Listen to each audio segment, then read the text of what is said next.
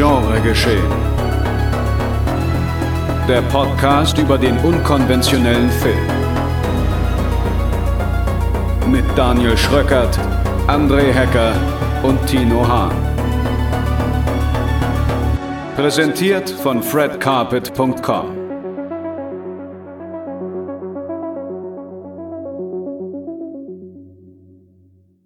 Don't worry, be happy, ihr Freaks. Genregeschehen ist am Start. Herzlich willkommen zu Folge 74, meine sehr verehrten Damen und Herren da draußen.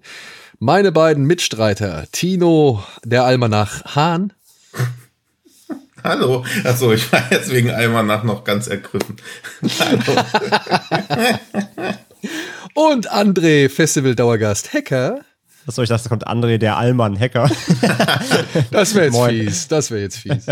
Ja, und meine Wenigkeit namens Daniel Schröckert heißen euch herzlich willkommen zu einer neuen Ausgabe Du, du kriegst nie irgendwelche Sondernamen natürlich. Du, ja, wie soll ich mich also, wir, wir kriegen immer, wir, eigentlich müssen wir dir jeden, jede, ja. jede Woche eigentlich auch so, so einen Subtitel geben. Ja, aber ich, wenn ich mir selbst einen Subtitel geben würde, das wäre doch dann entweder Understatement oder halt peinlich, weil ich irgendwie. Dann wärst du ein deutscher DVD-Verleih. Ja. ja, genau. Ja, so oder so ist es lustig für uns. Du kommst dem Rätsel schon langsam auf die Schliche. ja, gut, dann versuche ich beim nächsten Mal äh, auch nochmal mir einen Titel zu geben. Boah, wir könnten die, die Zuhörer können auch einfach gerne ja. welche schicken, dann können wir uns die einfach selbst aufwenden. Ja, passend zu jeder Folge können sie sich einen ausdenken, den ich dann beim nächsten Mal benutzen werde. Ja. Ja. Und um ja. die Hörerbindung und die Durchhördauer auch noch zu maximieren, können wir uns auch bei der Verabschiedung noch einen Namen geben. Gib mir Podcast-Namen, du Sau. Ja. ja. Gut, so, hätten wir dieses kleine Prozedere dann abgehakt. Und ja, hier ist das folgende Programm. Noch einmal widmen wir uns dem laufenden Festival Herbst. Don't Worry Darling ist aktuell vor allem aufgrund der Klatschpresse in aller Munde, aber hält der Film um eine utopische Community mit bröckelnder Fassade auch selbst, was er verspricht? Das finden wir heute raus. In Sick of Myself sprechen wir dann über Narzissmus und Selbstzerstörung. Wie weit würdet ihr für Ruhm und Anerkennung gehen? Und in Watcher gibt es dann Hitchcock-Atmosphäre in Rumänien. Im Spielfilmdebüt von Chloe Okuno wird Micah Monroe von einem Stalker verfolgt. Viel Spaß! Das sich zusammensetzt aus Festivalfilmen. Nur kurz nochmal zur Erklärung. Wir haben jetzt schon ein paar Tage auf dem Fantasy Filmfest hinter uns. Die beiden Herren hier an meiner Seite werden demnächst noch zum Slash Festival reisen und da auch noch ein bisschen was mitnehmen. Und dann sind wir Anfang Oktober auch, ich weiß nicht, sind wir zu dritt in Spanien? Äh, wer jetzt zu dritt? Also wir sind zu mehr als drei Personen. Frage jetzt, welche dritte Person du meinst. Naja, also ist André mit dabei? Kommt André mit? Nein. Nein. Ich schaff's leider nicht, weil ich ja Anfang Oktober umziehe. Ja. Das hat mir leider alle Herbstpläne so ein bisschen für Oktober verhagelt, deswegen ich schaff's leider nicht auf Sieges. Aber wie du schon sagst, ähm, werden wir quasi, also wenn ihr die Folge jetzt hört, äh, in der Woche, äh, ab, ab dieser Woche ist das Slash Filmfest eben in Wien und Tina und ich werden jetzt am ersten Wochenende äh, vom 23. bis 25. vor Ort sein, uns ein bisschen was angucken und vor Ort ein bisschen was äh, produzieren. Ja, wenn ihr uns da seht, gerne Hallo sagen und freuen uns da auf jeden Fall auch schon auf äh, das sehr, sehr coole Programm, mhm. unter anderem mit äh, dem ja lang verschollen geglaubten Profane Exhibit, äh, wem das was sagt. ist ein, eine Filmanthologie, die vor Jahren eigentlich begraben wurde mit unter anderem Beteiligung von Uwe Boll himself, äh, aber auch sowas wie Marian Dora äh, und Rogero Deodato, also ganz, ganz wilde, obskure Zusammensetzung. Und der lief mal irgendwann, ich glaube, 2014 oder sowas, 15 auf irgendwelchen Filmfestivals in ganz kleiner Auswahl und war seitdem verschollen, weil irgendwie alle Beteiligten gesagt haben, wir finden das Ergebnis von, dem, von dieser Chose eigentlich selber äh, ziemlich beschissen. Und jetzt ist er aber plötzlich wieder da. Und äh, das Slash-Filmfest in Wien zeigt den und wir sind schon sehr gespannt. ich auch und ich bin neidisch.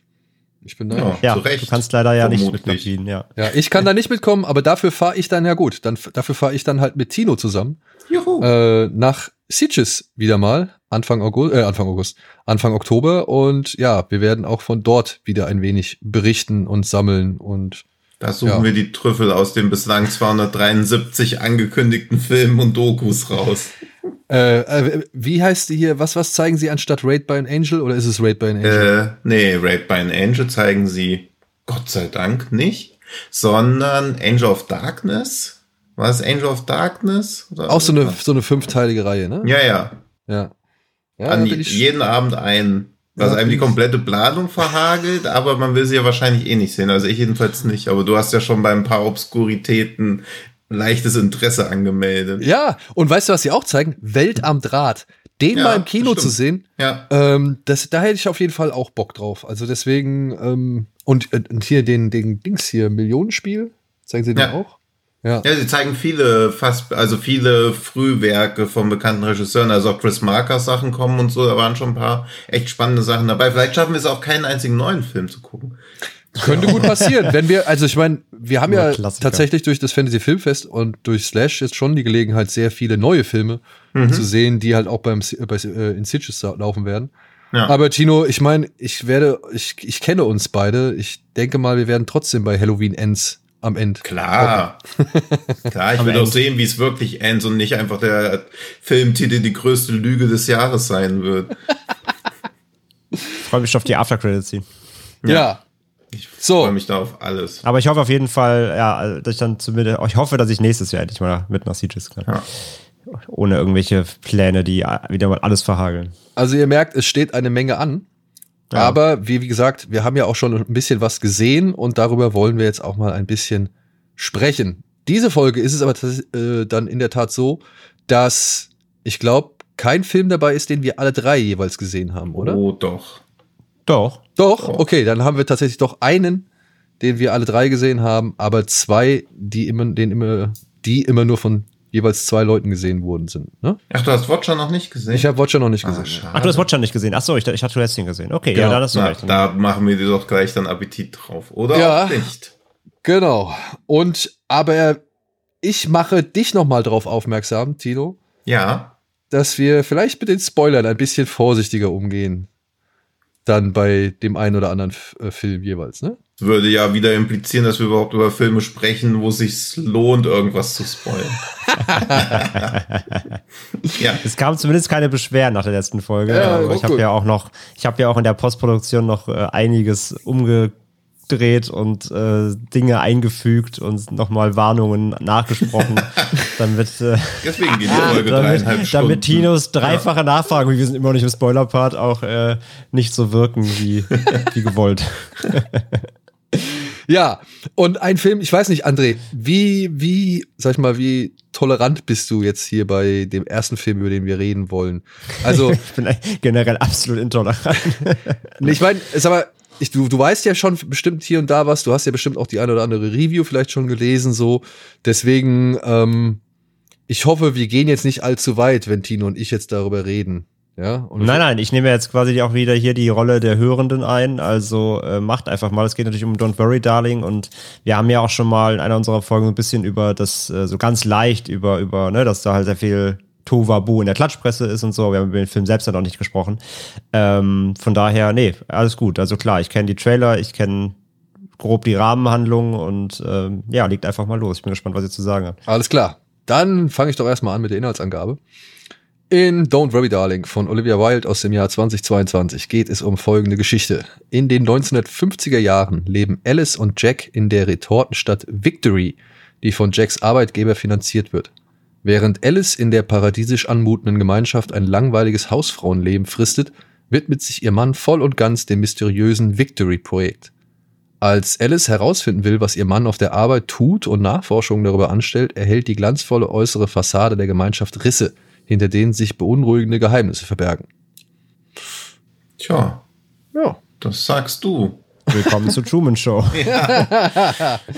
ja, also also ich hatte ja die These in den Raum gestellt, dass er uns, also von uns dreien mir am wenigsten schlecht gefallen hat. Deswegen bin ich eigentlich ganz gespannt, was Daniel jetzt dazu zu sagen hat, weil er bei mir, also Daniel ist bei, für mich bei so Filmen immer eine Blackbox ein bisschen. Ja, okay. Ähm, tatsächlich gefällt er mir nicht wirklich schlecht. Mir gefällt er aber auch nicht wirklich gut. Ich finde ihn eigentlich echt, wenn dann nur Mittelmaß so. Mhm. Ähm, um mal die positiven Dinge zuerst zu nennen. ich finde, der ist halt saugeil gemacht, so. Also beziehungsweise die, die Kamera von äh, ist, ist, ist top. Die ähm, gelegentlichen, ich, ich sag's jetzt mal, ich, sag, ich nenne es jetzt mal einfach surrealen Sequenzen oder Albtraumsequenzen. Mhm. Fand ich äh, gut in Szene gesetzt. Die Ausstattung ist top und edel. Die äh, Klamotten so, wie es da alles aufgezogen wird. Die Darsteller, das wird alles super gut eingefangen. Das will ich gar nicht, Mhm. will ich gar nicht äh, ankreiden. So, das ist wirklich äh, schon sehr top-notch und edel, was Frau, Frau Wild hier, sag ich mal, in Szene setzt. Beziehungsweise was der Kameramann einfängt oder halt, was die Ausstatter und so geleistet haben. Das ist schon mal auf jeden Fall, da kann man sich meiner Ansicht nach nicht beschweren. Die schaffen da eine echt glaubwürdige, ja, Retortenstadt, nennen wir es doch da mal so. Und hat mich dann auch an, ja, weiß ich nicht, zum Beispiel hier, wie hieß der Film von George Clooney, Suburbicon und so, ähm, hat er mich ein bisschen erinnert, so was das Darstellen dieser amerikanischen, typischen hier White Fences Vorstädte angeht, so aus den 50ern. Es hätte auch hier, keine Ahnung, wenn da jetzt gleich eine Atombombe runtergegangen wäre, hätte mich auch nicht gewundert, dass das halt einfach Ja, ja, man wartet, also das ist ja das zentrale Problem des Films, dass man auf sowas wartet, beziehungsweise auf irgendwas wartet ja, und dann halt ein Flugzeug abstürzt, worauf Ge- man nicht gewartet hat. Ja. Und ich verstehe auch, dass der Film natürlich ähm, sich eine gewisse Zeit nimmt, um halt seine Welt ein bisschen A zu zeigen, um so ein bisschen Abläufe da, darzustellen und so ein bisschen die Beziehungen zwischen den einzelnen Familien und Parteien, um die es da geht, halt irgendwie darzustellen und so weiter. Und dann muss der Film natürlich auch eine Zeit aufwenden, um eben diese Risse, sag ich mal, immer stärker oder größer werden zu lassen. Verstehe ich alles. Es braucht aber dann halt doch irgendwo meiner Ansicht nach ein bisschen mehr Mysterien und irgendwie, weiß ich nicht, da, also das Problem ist, ich, ich habe halt nach ungefähr fünf Minuten da gesessen und habe mir halt schon etwas gedacht, was sich dann tatsächlich auch raus so rausgestellt hat. Und das fand ich ein bisschen schade, ähm, weil der Film halt dann doch sehr lang damit verbringt, Florence Pugh, sag ich mal, in den Wahnsinn zu treiben und, und sie halt auch zu isolieren. Und das macht sie meiner Ansicht nach wie immer gut. Also, ich würde sagen, man könnte sie hier rausnehmen und bei Midsommer reinsetzen und es wäre eine, die, also es wäre die Das wäre eine turbulente Verwechslungskomödie. ja, das zum einen, das zum einen, aber ich sag mal so, dass das die Leistung von ihr, die Intensität, die sie Mhm. an den Tag legt, dass die Facetten, die sie an den Tag legt, das, was sie so alles durchspielen muss, ähm, dass das finde ich ist vergleichbar mit ihrer Leistung vom Potenzial her oder von von von dem von der, Mhm. vom vom Aufwand her äh, in in ähm, Midsommar. Mhm. mhm. Ja, würde ich auch mitgehen. Also ich glaube, sie sticht halt bei Don't Worry Darling noch ein bisschen mehr raus, weil alle anderen Schauspieler auch per se nicht schlecht sind, aber schon sehr auf so Archetypen angelegt sind. Genau und dementsprechend nicht so wirklich herausstechen können. Auch ein Also Harry Styles. Ich muss sagen, ähm, ich glaube, Antje hat das ganz gut beschrieben. Immer wenn der irgendwie in Bewegung ist und irgendwie was machen muss, so, Mhm. dann ist der gut. Mhm. Aber jedes Mal, wenn es irgendwie ruhig wird und er stillstehen muss und er irgendwie Ja. gerade irgendwie gucken muss oder, oder, oder beziehungsweise halt in Ruhe eingefangen wird, dann wird's immer ein bisschen schwierig. Ja. Also ich finde, er kann das so als Bewerbungsvideo für den nächsten James Bond einreichen, so die erste halbe Stunde. Aber für irgendwas, wo mal Schauspielerpreise vergeben werden, das sehe ich halt jetzt auch nicht. Gerade am Ende, wo er dann einmal auch weinen muss, wo man so denkt, oh, das ist schon unangenehm, wie er das jetzt schauspielert, weil du erkennst ja, also entweder wenn Leute nicht so gut Gefühle spielen können, dann sitzen sie mit dem Rücken zur Kamera und wackeln nur so ein bisschen, was dann so Weinen darstellen soll. Sie schlagen sich halt beide Hände vors Gesicht. und das war halt auch, also wer von uns hat schon mal so geweint, dass er sich die Hände vors Gesicht geschlagen hat? Also, Ja, also- das ist, Nee, es war André halt guckt schon so, als ob er es gerade vor zwei Stunden erst gemacht hat. nee, aber so. Also, als ich wieder gesehen habe, als ich wieder gesehen habe, wie weit dein Mikro von deinem Mund weg ist, habe ich angefangen zu weinen. Der Hand vorm Gesicht. Ja, aber wirklich so überzeugend war er leider halt echt nicht. Nee. Ähm, was ein bisschen schade ist. Aber wenn man halt bedenkt, dass halt, das hätte vielleicht ein Shia LaBeouf spielen können, dem man dann vielleicht doch ein paar Szenen mehr zugetraut hätte. Oder beziehungsweise, wo man, glaube ich, sagen kann, dass der ein paar Szenen schon besser hinbekommen hätte. Dafür hätte ich den beiden aber das Pärchen wieder nicht so abgenommen. Und da gehe ich auch halt, so. da gehe ich halt auch mit. Also da muss ich sagen, glaube ich, das ist ein bisschen auch gerade dieser Typ, den Harry Styles da spielt, diesen Mhm. 50er Jahre Mann, der halt morgens aus dem Haus geht mit dem Aktenkoffer und abends zurückkommt, ja, und erstmal seinen, äh, seinen Longdrink oder beziehungsweise sein, sein, sein äh, Hartalkohol sich da irgendwie in ein Glas einkippt, so, das ist, ähm, das steht Harry Styles meiner Ansicht nach auch besser als einem Shia Mhm. LaBeouf. Wobei ich aber auch sagen würde, ich glaube auch dem Shia LaBeouf traue ich das zu, dass er sowas hinkriegt. Ja, schon, aber sie wirken schon eher wie dieses, also Ja. den nimmt, ich habe ja oft in Filmen irgendwie das Problem, dazu kommen wir dann auch bei Watcher noch, dass ich Leuten nicht glaube, dass sie ein Pärchen sind im Film, sondern einfach zwei Schauspieler, die ein Pärchen spielen, weil sie sich einfach nicht benehmen, wie sich ein Pärchen benimmt. Aber das fand Mhm. ich bei Don't Worry Dying, da waren auch so kleine süße Gesten oder so da, wo man so dachte, ach okay, die wirken schon glaubhaft so, als ob die wirklich eine Beziehung führen würden und nicht nur irgendwie vom Drehbuch als Mann und Frau, die zusammenleben, vorgesehen wurden. Deswegen finde ich auch die erste Stunde von Don't Worry Darling erstaunlich gut, als es quasi alles noch so etabliert wird, als so diese diese Mechanismen von dieser Retortenstadt Victory etabliert werden, wobei ich mir auch da die ganze Zeit schon so denke, ah, es, der Film macht sich schon alles sehr einfach, weil er einfach Behauptungen aufstellt, die man zu schlucken hat. Dass es einfach so ist, also dass diese Retortenstadt existiert, dass die Victory heißt, also es war ja schon fast so würde ich mir fast schon den Bioshock 2 Film vorstellen, wie das alles etabliert wird. So einfach hinstellen und sagen, so ist das. Niemand hinterfragt das. Niemand will wissen, was die Männer wirklich an der Arbeit machen. Die reden auch nie über die Arbeit, wo ich mir auch so denke, okay, worüber reden die überhaupt, wenn sie nach Hause kommen? Weil das war auch wieder das, wo ich so dachte, pff, wirklich glaubhafter Alltag findet da halt auch nicht statt, weil es wird zwar auch sich bemüht, dass man sieht, was Alice den ganzen Tag macht, aber auch das, was sie da zeigen, ist ja nicht tagesfüllend.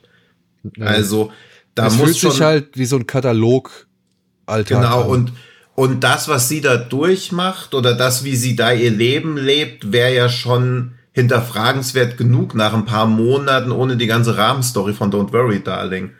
Also ohne dass da ein größeres Ganze dahinter stecken würde, müssten alle ja irgendwann mal anfangen, sich zu denken, was zur Hölle ist ja eigentlich los? Also warum ist das denn so öde? Warum hänge ich hier die ganze Zeit alleine rum? Warum ist mein Mann die ganze Zeit in der Wüste? Fährt er so durch die Wüste? Und um André mal komplett zu spoilern, man würde, glaube ich, auch nicht denken, dass der Film eher ein Finale hat, was zu Fast and Furious passen würde. Das, das war halt echt schon so ein absoluter Downpunkt, wo man so denkt, okay, was ist das denn jetzt? Also, wo ich auch keinerlei Satire oder so drin erkennen konnte, das war einfach völlig off, finde ich. Ja, vor allem Fast and Furious wäre, glaube ich, das auch die falsche Bezeichnung. Ähm, Ja, gut, so ein Spar Fast and Furious. Ja, genau. Also, so- oder, Das ist eher hier Red Race oder so gewesen. Oh je. Ja, ja, es macht so, also die, die Intention von dieser Szene verstehe ich auch, aber dass sich das dann so auflöst, also wo man dann so denkt, hey, das kann nicht euer Ernst sein, dass das jetzt ohne doppelten Boden, ohne eine Wendung dann auf einmal jetzt. Ja, und so das ist jetzt, und das ist jetzt halt der Haken, das ist jetzt der Krux an diesem Film, meiner Ansicht nach. Dieses, dieser, dieser kleine Spruch, den du jetzt gerade gesagt hast, das kann doch nicht euer Ernst sein. Ja. Den, den musste ich mir halt dann im, in der zweiten Hälfte des Films immer öfter stellen. So. Und ähm, das Ding ist halt, Was ja, ist das Drehbuch schuld? Ja, ja. Ja, oder. Weil, ja, weil dazu mal kurz Einwurf von Ja. mir, damit ich auch was sagen kann. Ja. Ähm, ich war eh schon sehr, äh, also dafür, dass sich eigentlich bemüht wurde, rund um den Film, also Cast und Crew mäßig dick aufzufahren, ne? Mhm. also Cast sowieso, ähm, äh, Crew an sich auch, Kamera, Editing und so, alles Hochkaräter. Ich frag mich halt, wie sie beim Drehbuch an diese Dykes, Van Dykes gekommen sind. Wer Hm. stellt die denn ein? Kennt ihr die? Nee. Ja, die haben diese ganzen Transformers-Spoofs. Die haben gemacht, halt ja. Titanic 2 geschrieben. Ja. Und diesen The Silence, den Ja. kennst du auch, Daniel, diesen mit diesen Vögeln, diesen komischen. Ah, oh, ja, oh, oh. ähm, Oh, und Tscherno das Ja, und und auch Tscherno- Transmorphers. Und, Ja, und ja. Chernobyl Diaries und so. Ja, sowas. Wie kommen die an so einen Film zu schreiben? Also, dass die jetzt, dass die jetzt keine, dass die jetzt keine absolute Hochkaräter sind, sieht man ihrer Vita halt an. Das ist halt mit Abstand. Also alles, was die bisher gemacht haben, ist halt hier so ganz unten und plötzlich halt in ihrer Vita so very darling ist halt jetzt plötzlich hier. Ja, ja, aber auch das wie, wie Drehbuch. kommen die dazu? Aber so? das Es Dreh- gab halt noch eine dritte Autorin, die hat ein bisschen bessere Vita, die wahrscheinlich noch mal drüber geguckt hat. Aber ähm, nee, ich frage ich frag mich halt, wie diese Van Dykes kommen, dazu so ein Projekt zu schreiben, die halt offensichtlich noch nichts abgeliefert haben, was auch nur im Ansatz irgendwie Qualität Ja, hat. aber das, also das Drehbuch hat auch keine, also also das klingt jetzt ein bisschen krasser, als es wirklich ist, aber es hat jetzt halt auch keine herausragende Qualität. Das macht alles die Inszenierung, die Schauspieler. Also es ist halt 50er Jahre Utopie, Dystopie, die mit genauso aussieht, wie man sie sich vorstellt. Und wie Und am Ende halt- kommt halt noch ein Twist, wo man denkt, entweder schluckt man den halt oder denkt sich, das kann nicht euer Ernst sein. Und ich finde so, das, der zentrale Punkt vom Film ist diese eine Tanzszene, die es da gibt, wo man merkt, da, also die funktioniert, die, die ist toll gefilmt, die ist toll geschauspielert, aber man denkt halt auch so, ja okay, das ist jetzt das Verrückteste, was euch eingefallen ist und das geht jetzt drei Minuten lang, wo man sich die ganze Zeit denkt, okay, was soll diese Szene denn jetzt? Also soll es jetzt richtig ausarten oder was passiert hier gerade? Also ich war richtig ratlos in dieser Szene, wo Harry Styles diesen Tanz hinlegt. Weil ich so dachte, okay, das ist weder irre genug, noch lustig genug, noch bringt sie Handlung voran. Was passiert hier gerade? Und jetzt kommt halt Also- der Knackpunkt. Warte kurz. Und jetzt kommt halt der Knackpunkt. Dann, du, du, du siehst diesen Film, du merkst, okay, irgendwas ist off, irgendwas ist falsch. Und der Film vermittelt es dir ja auch, weil Florence Pugh ja immer weiter an ihrer Situation zweifelt. Und dann bist du halt aber dann tatsächlich, wenn du schon, und das ist ja das Ding, der Film läuft auf dem Fantasy Filmfest. Wir wissen also schon, wir können davon ausgehen, okay, er greift irgendeinen Genre an. Er greift irgendwie, Das Aussagen, die ich 2012 noch nicht kritisiert hätte, haben wir inzwischen. Nein, aber was, was Ja, willst du ja. denn groß erwarten? Also beziehungsweise die Krux ist doch schon, dass der auf solchen entsprechenden Festivals läuft. In Venedig, Mhm. okay, ja, da erwartest du es vielleicht nicht. Aber warum sollte dieser Film auf dem Fantasy Filmfest laufen, wenn er nicht irgendwas, sage ich mal, mit dem ganzen Thema drum ums Seit, seit The Favorite ist es eigentlich auch, äh, hat sich auch erledigt, aber ja. Ja, okay, aber das The Das hat ja Favorite seit jedem Film, wo du nach dem Gucken merkst, ach, da war eine surreale Traumsequenz drin, deswegen läuft er hier. Aber The Favorite war zum Beispiel halt richtig schön böse. Ja. Ja. Und das war halt, ist halt Don't Worry Darling meiner Ansicht nach nicht. Und obwohl die Idee natürlich edel und spannend ist, die dahinter steckt, aber wenn du halt diesen Film guckst, es kommen dir zwangsläufig zig andere Titel in den Sinn, wo du halt merkst, ey, das ist schon, das habe ich schon irgendwie, erinnert es sich an das, das hat mich, erinnert mich an das, dann, dann, äh, ich, allein diese Frauen von Stepford brechen diesem Film halt schon wieder das, schon direkt das Finde ich Genick. Halt, ja, finde Ja. ich auch, dass das ja, das viel ging zu mir halt nah auch am an Anfang der Truman Show Gag und halt sowas wie Vivarium hatten wir jetzt ja auch. Das habe ich alles Ja, an sowas erinnert halt. Ich wollte nur ganz kurz noch sagen, bevor du weitermachst.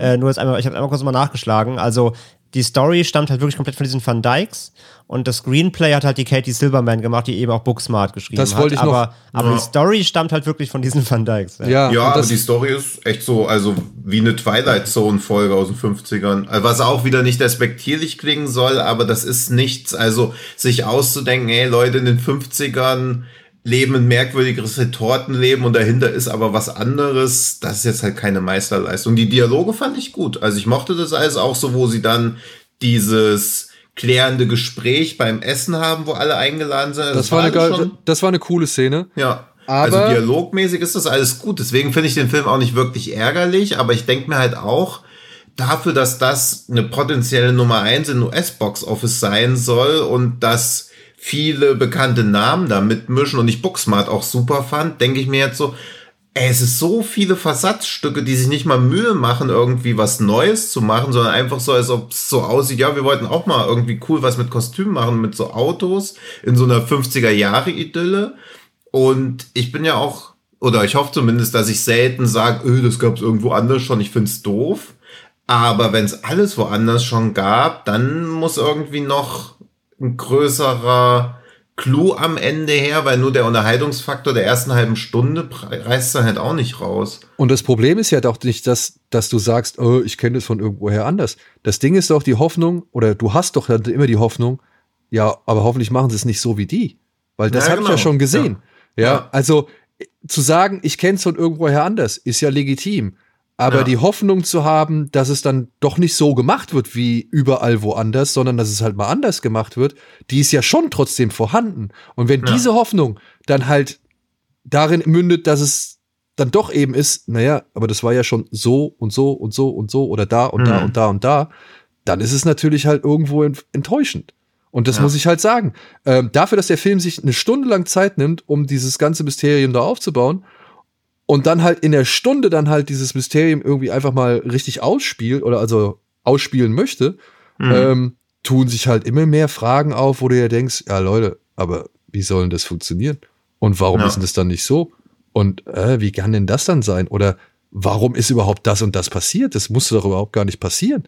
Ja. ja. und es wirklich, es wird halt immer mehr. Und dann kriegst du die finale Auflösung und da muss ich mir denken, nee, uh -uh. Also nein, bei aller Liebe, das, hm. das, das, das ist A, zu einfach und, und wirklich, also wirklich, es ist einfach zu einfach und hält halt kaum einer Rückfrage stand. Ja. Und das, ja, das ist halt also echt schade. Und positiv formuliert hält ja in dem Film nichts einer Rückfrage stand. Also auch, warum die Traumsequenzen so aussehen, wie sie aussehen. Natürlich sehen die cool aus, aber auch da verstehe ich nicht, warum gerade das die Traumsequenz sein soll. Dann versteht man nicht, also logistisch versteht man so Filme ja eh vieles nicht. Also wo kommt die Finanzierung her?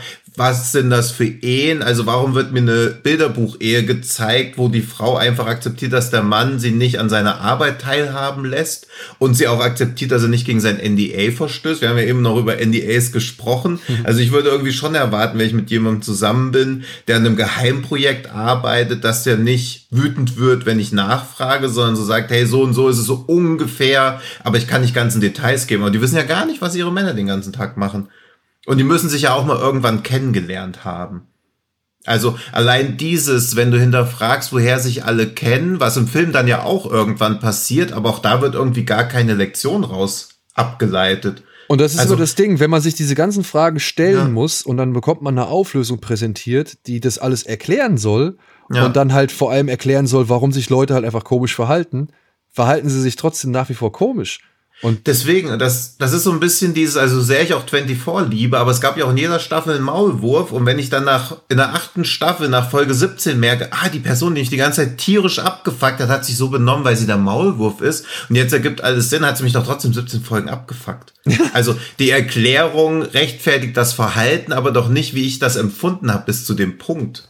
Also, ja. also ja. es ist wie mir einen Film zu zeigen, wo irgendjemand Kinder umbringt und am Ende merke ich, ah, die Kameraperspektive war falsch, der bringt die gar nicht um, der hat versucht, ihnen das Leben zu retten, wo ich dann so denke, ah, cool, guter Twist, aber die 60 Minuten habe ich ja trotzdem mich geärgert über diesen Film. Und das ist dann halt die Sache, der Film geht zwei Stunden, also Don't Worry, Darling, ja. Und hätte auch in 90 Gut, Minuten. dass du sagst, dass der Film mit dem Kindermörder, den ich mir gerade ausgedacht habe, dass der nicht zwei Stunden geht für diese Info. ja, du, ich kenne deine zeitlichen Vorlieben. Ja? Wer weiß, was du den Leuten hier aufimaginieren willst. So, stellt euch vor, Tinos Film geht nur 90 Minuten und dann passt es. Und ja, wäre Don't Worry Darling meiner Ansicht nach nach 90 Minuten vorbei gewesen, hätte ich da auch weniger Probleme mit. Aber ich kann halt diesen Vergleich, den dann doch einige Leute bei, bei diesem Film anbringen, ich kann ihn halt verstehen. Ja. Und ähm, ich, ich, ich, ich kann ihn fühlen. Ja, obwohl ich halt wahrscheinlich auch deutlich mehr gutieren kann oder, oder ja, mhm. verzeihen kann als ziemlich viele andere Leute. Aber wenn man halt, ja, aber wenn man wirklich jetzt schon ein paar Genrefilme gesehen hat, ne, und auch gerade ja. mit, so, mit so einer Thematik, da muss man sagen, ja, nette Idee und auch, sag ich mal, was den Zeitgeist angeht, nicht wirklich, also schon wichtig, aber mehr auch nicht. Und da fand ich halt, ist das Brimborium drumherum irgendwie zu viel. Ja, und das ist ja auch eher durch diese Marketing oder halt durch diese, man weiß es nicht, freiwillige, unfreiwillige PR-Super-GAU-Tour, die dem Film, glaube ich, auch nicht helfen würde. Also er hat ein Budget von 20 Millionen, der wird auch nicht auf Platz 1 in die Kinocharts einstellen. Der kriegt ja immer noch keinen Wide-Release, also der wird immer noch limited released. Also es ist eigentlich ist das ein kleiner Film, oder relativ, also im Hollywood-Kontext kleiner Film, der halt nur jetzt viel PR-Bass hatte, aber ich glaube halt nicht, dass sich Leute denken, oh, da gab's ja irgendwie riesen Beef zwischen einzelnen Leuten. Da will ich doch mal gucken, wie der Film ist. Also die Zeiten sind, glaube ich, vorbei, dass dieses ganze Klatsch- und Tratschzeug sich irgendwie in Eintrittskarten widerspiegelt. Naja, ich könnte mir halt nur vorstellen, dass der, dass das dieser ganze Harry Styles Rummel dass der noch ein bisschen dazu beiträgt, dass der Film vielleicht ein bisschen mehr einspielt, als er einspielen könnte oder würde. Ja. Oder dass der halt ein bisschen mehr Aufmerksamkeit äh, bekommt. Weil was ich halt so mitbekommen habe, war ja wohl schon, dass das für viele Fans von Harry Styles ein rotes Tuch war oder sie auf jeden Fall sich sehr aufgerieben haben an der Beziehung zu Olivia Wilde. Ich habe jetzt auch schon wieder diverse, weiß ich nicht, so Klatsch-Headlines gelesen. Alles mhm. vorbei, alles vorbei, ist jetzt alles aus, bla bla bla. Aber ich könnte mir vorstellen, dass die, dass die äh, Marke Harry Styles tatsächlich dem Film noch ja ein bisschen behilflich ist. Das kann schon sein. Also ich habe neulich ja jetzt auch gelesen, dass er ja auch den ersten Hauptdarstellerpreis gewonnen hat in der Award Season. Und dann denke ich so, hä, das kann doch nicht euer Ernst sein. Dann klicke ich drauf und dann ist halt einfach für einen anderen Film, der zeigt gleich mit ihm in der Hauptrolle anläuft, der halt komplett untergegangen ist in diesem Don't Worry Darling Trubel, wo man so denkt, ah okay, vielleicht ist diese Marke Harry Styles doch nicht so easy zu transportieren. Also bloß weil er ein jetzt einer der bekanntesten und beliebtesten Musiker weltweit ist, glaube ich, das wird nicht so krass irgendwie sich in Tickets niederschlagen. Du, ich, ich kann es auch nicht ja. wirklich einschätzen. Ich muss nur halt sagen, dass dieser ganze äh, Rummel um diesen Film spannender ist als der Film an sich. Ja, also deswegen dann, also ohne den Film würde es wahrscheinlich nicht die 2024 erscheinende Doku über Don't Worry Darling und die Dreharbeiten und vor allen Dingen diesen Medienrummel drumrum, weil das ja. ist ja auch so, was da auf Reddit und so teilweise ablief und wie Olivia Wilde angegangen wird, wie Harry Styles angegangen wird, also wie jeder quasi basierend auf dem, was, was du für eine Vorherwahrnehmung schon hattest, jetzt so in diesem ganzen Culture War, der auf Reddit und Co. abläuft, schon irgendwie Positionen ergreifst, in die dich aber irgendwie eher deine Vorprägung so reinstoßen als die Berichterstattung da drumrum.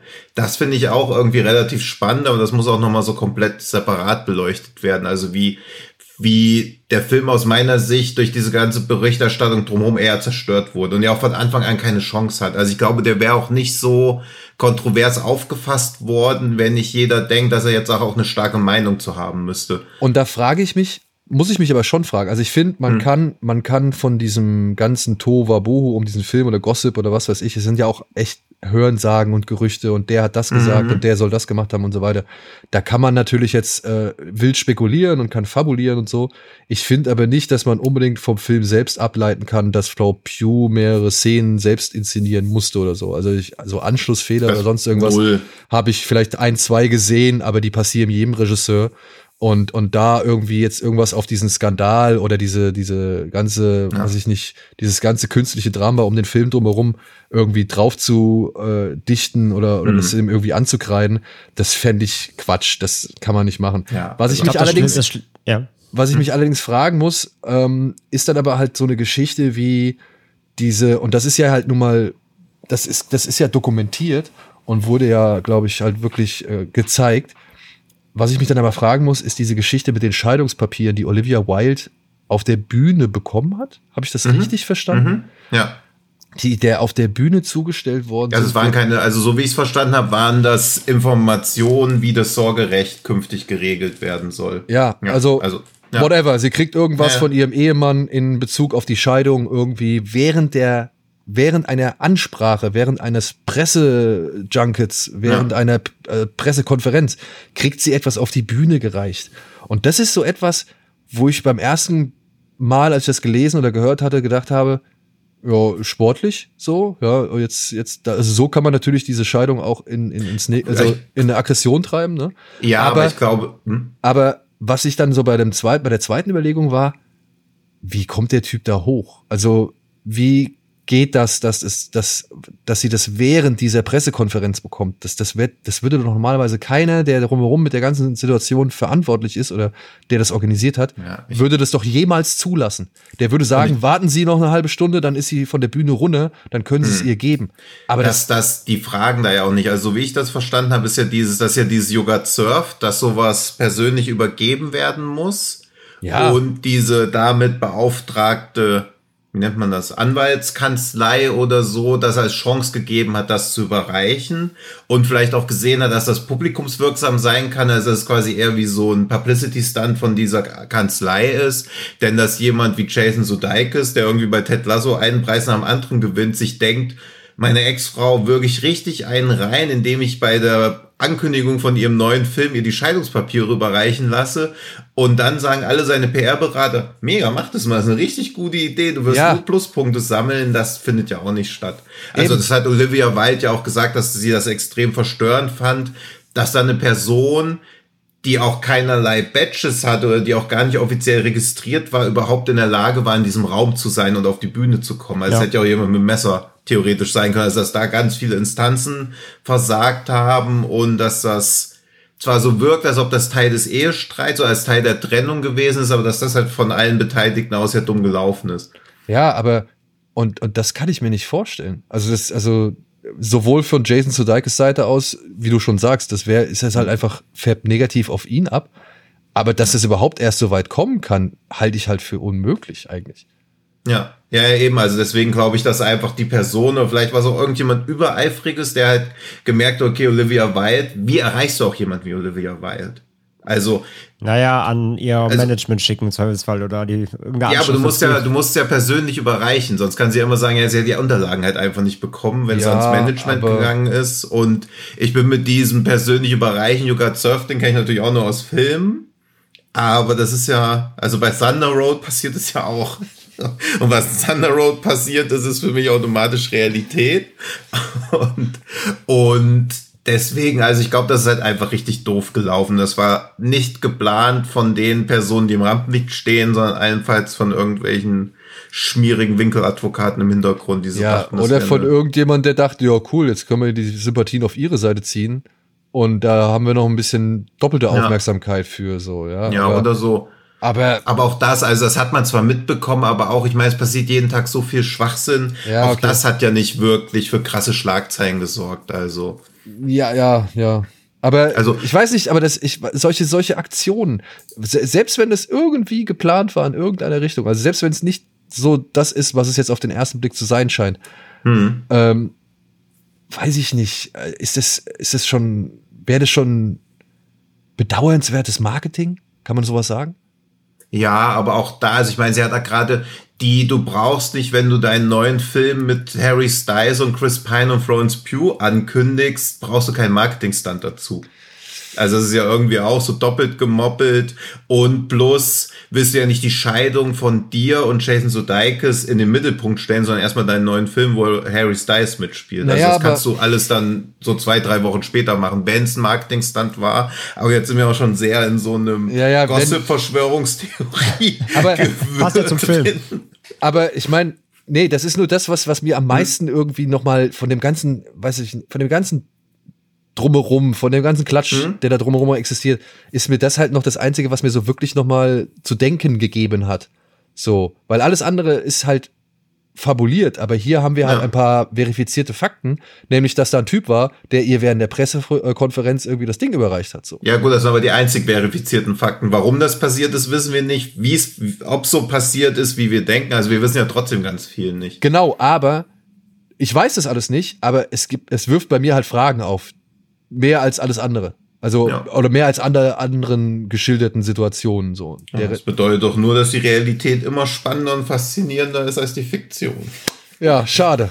Ja, schade. schade. ja, vor allem schade, also wenn ich jetzt auch komplett raushöre, halt ja auch beim Film letztendlich nochmal darauf zurückzukommen, ähm, dass dieser ganze aufgebauschte Medienrummel, der Film hält dem ja nicht mal stand. Ne? Also wenn du so aufgebauscht ins Kino gehst, wenn du das alles mit, ich meine, das startet jetzt offiziell am 22. September, diese Woche jetzt im Kino, äh, wenn du das alles im Vorfeld mitgenommen hast und gehst dann so ins Kino und erwartest dann auch entsprechend einen Film, der diesem Medienrummel standhält, das tut er anscheinend noch nicht mal. Das heißt, du bist ja vielleicht sogar ernüchtert von dem Film, ja, aber weil welcher du vielleicht. Film würde das? Nee, klar, natürlich, klar. Aber ja. ich meine, das, das, also, was ich, auf was ich hinaus will, ist, sowas tut dem Film ja dann auch per se nicht gut. Ne? Also du hast dieses aufgebauschte Ding, gehst dann ins Kino, bist dann vielleicht noch vom Film enttäuscht. Das ist ja alles doppelt und dreifach schlimm so. Vor allem, Film. vor allem, wenn dann halt solche Blätter wie das mit den vier Buchstaben oder oder solche anderen, sag ich mal, Klatschseiten dann ankommen. Ja, der neue Skandalfilm von Olivia Wilde. Also ja, wenn ja kein Skandalfilm. Nein, hallo, das ist doch das, was ich meine. Wenn die Yellow Press irgendwie versucht, damit irgendwie jetzt das auszuschlachten und dann halt eben solche Sachen herbeidichtet. Ja, ja, genau. Ja, ja gut, da wird dann aus dem Film, dann wird dann halt aus dem Film, der ein Mystery Thriller ist oder sowas, wird dann der Skandalfilm, weil halt dieser Skandal drumherum oder dieses ganze Bromborium drumherum halt äh, plötzlich auf diesen Film übertragen wird. So. Ja, aber fast noch besser als zu schreiben, in diesem Film hat Harry Styles Oralsex mit Oscar nominierter Frau. Das wäre ja dann die Alternativschlagzeile. Also dann würden sie was aus dem Film ableiten, denn da wird ja auch so viel drauf rumgeritten. In dem Film hat ja kein Mann einen Orgasmus, sondern nur Frauen. Und dann denkt man so, ja, good for you, aber auch das ist ja kein abendfüllendes Programm, sondern es ist eigentlich eher eine Selbstverständlichkeit, die hier ja auch nicht wirklich als selbstverständlich dargestellt wird, sondern selbst diese Szene, wo sie wo Harry Styles Oralsex mit ihr hat, auch da wird dann wieder versucht, so eine merkwürdige Pseudo-Handlung noch voranzutreiben, anstatt diese Szene einfach nur mal für sich stehen zu lassen. Also auch das hat ja Olivia White im Vorfeld erwähnt, dass ihr das wichtig war. Und dann denke ich so, ja, lass aber doch die Szene einfach mal für dich so stehen, weil es ist für den Zuschauer eh schon schwierig zu interpretieren, dass man danach aus dem Film rausgeht und sich denkt, ah, da hatte ja auch gar kein Mann Orgasmus, sondern nur Frauen. Das fällt mir jetzt erst auf. Also auch diese Botschaft, die der Film da irgendwie unterschwellig drin hat, dass irgendwie diese scheinbar unterdrückten Frauen da in dem Film sind, aber die einzigen, die irgendwie Freude an Sex empfinden, während die Männer irgendwie eher freudlos alle dargestellt werden. Auch das musst du ja erstmal wahrnehmen, ohne dass das die Regisseurin im Vorfeld dann auch irgendwie auf der Comic-Con-Bühne schon mal irgendwie zugerufen hat. Und deswegen glaube ich auch, dass aus so Szenen dann halt irgendwas abgeleitet worden wäre. Und dann finde ich es fast noch angenehmer, wenn nicht scheinbare Szenen im Film, die normal sein sollten, zu dem eigentlichen Skandal, zu dem eigentlichen Mer Werbeträger hochgechest werden, sondern irgendwas komplett aus der drumrum Berichterstattung. Ja, was vor allem nur Hörensagen ist, ne? Also, ja. naja. Das ist ja das Schöne bei Klatsch und Tratsch. Ja. Gut, komm. Beenden wir das mal hier und, und äh, kommen zum nächsten Film, nämlich Sick of Myself von Christopher Borgley aus dem Jahre 2022. Haben wir jetzt frisch auf dem Fantasy Filmfest gesehen. Und in diesem Film geht es um folgende Handlung. Sage ich jetzt hier wirklich Sick, ne? Ja, ne? Ja, was denn? Ja, ich weiß nicht, vielleicht gibt's noch eine andere Aussprache. Gut, Signe und Thomas sind. Ach so, ihr Name, sorry. Ich habe gedacht, du fragst, ob du wirklich Sick, also Sick irgendwie so aussprechen. Nee, Signe heißt sie, glaube ich, auch im Film mit so einem leichten, so eine weiche Stelle zwischen G und N, aber ich glaube, es ist close enough. Also ich würde es auch so sprechen. Ja, okay. Ja. Gut. Signe und Thomas sind ein attraktives Paar, tatsächlich aber verbunden in innigem Narzissmus und erbitterer, erbitterter Konkurrenz, wer von den beiden der noch schlimmere Mensch sein kann. Als Thomas mit seiner bizarren Kunst tatsächlich von der Öffentlichkeit wahrgenommen wird, legt Signe mit einem dra drastischen Akt der Selbstzerstörung nach, indem sie mit aus dem Darknet bestellten Pillen Medikamentenmissbrauch betreibt.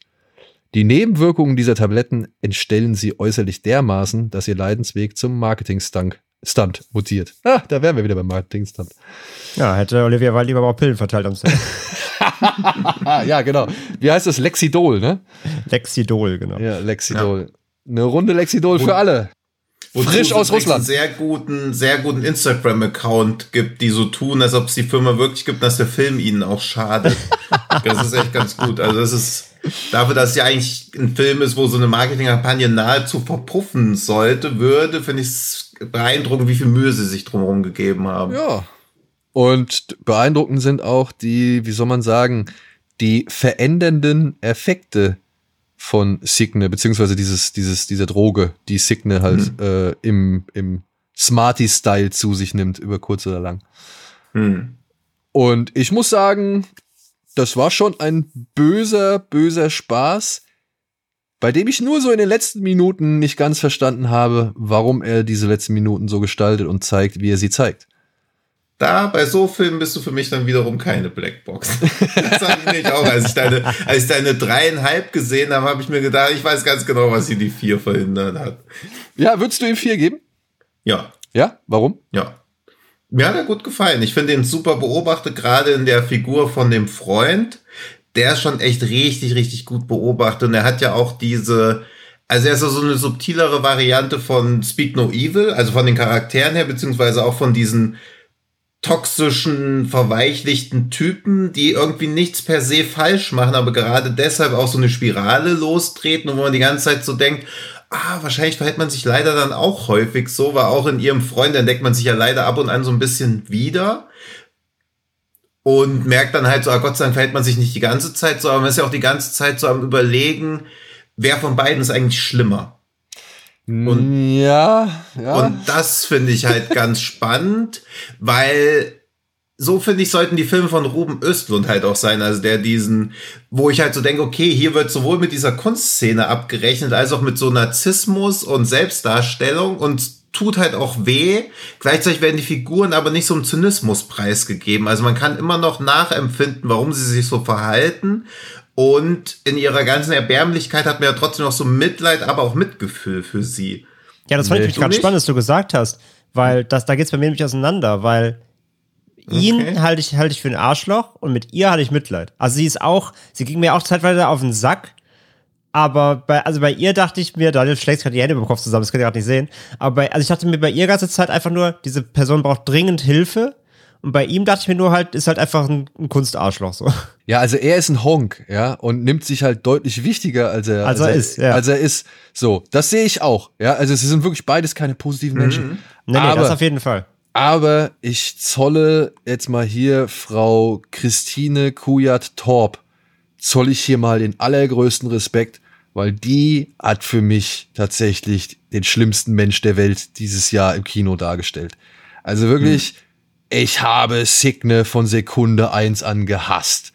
Ja, und das musst du, Krass. das musst du erstmal schaffen, meiner Ansicht nach. Ich finde die Frau so schlimm.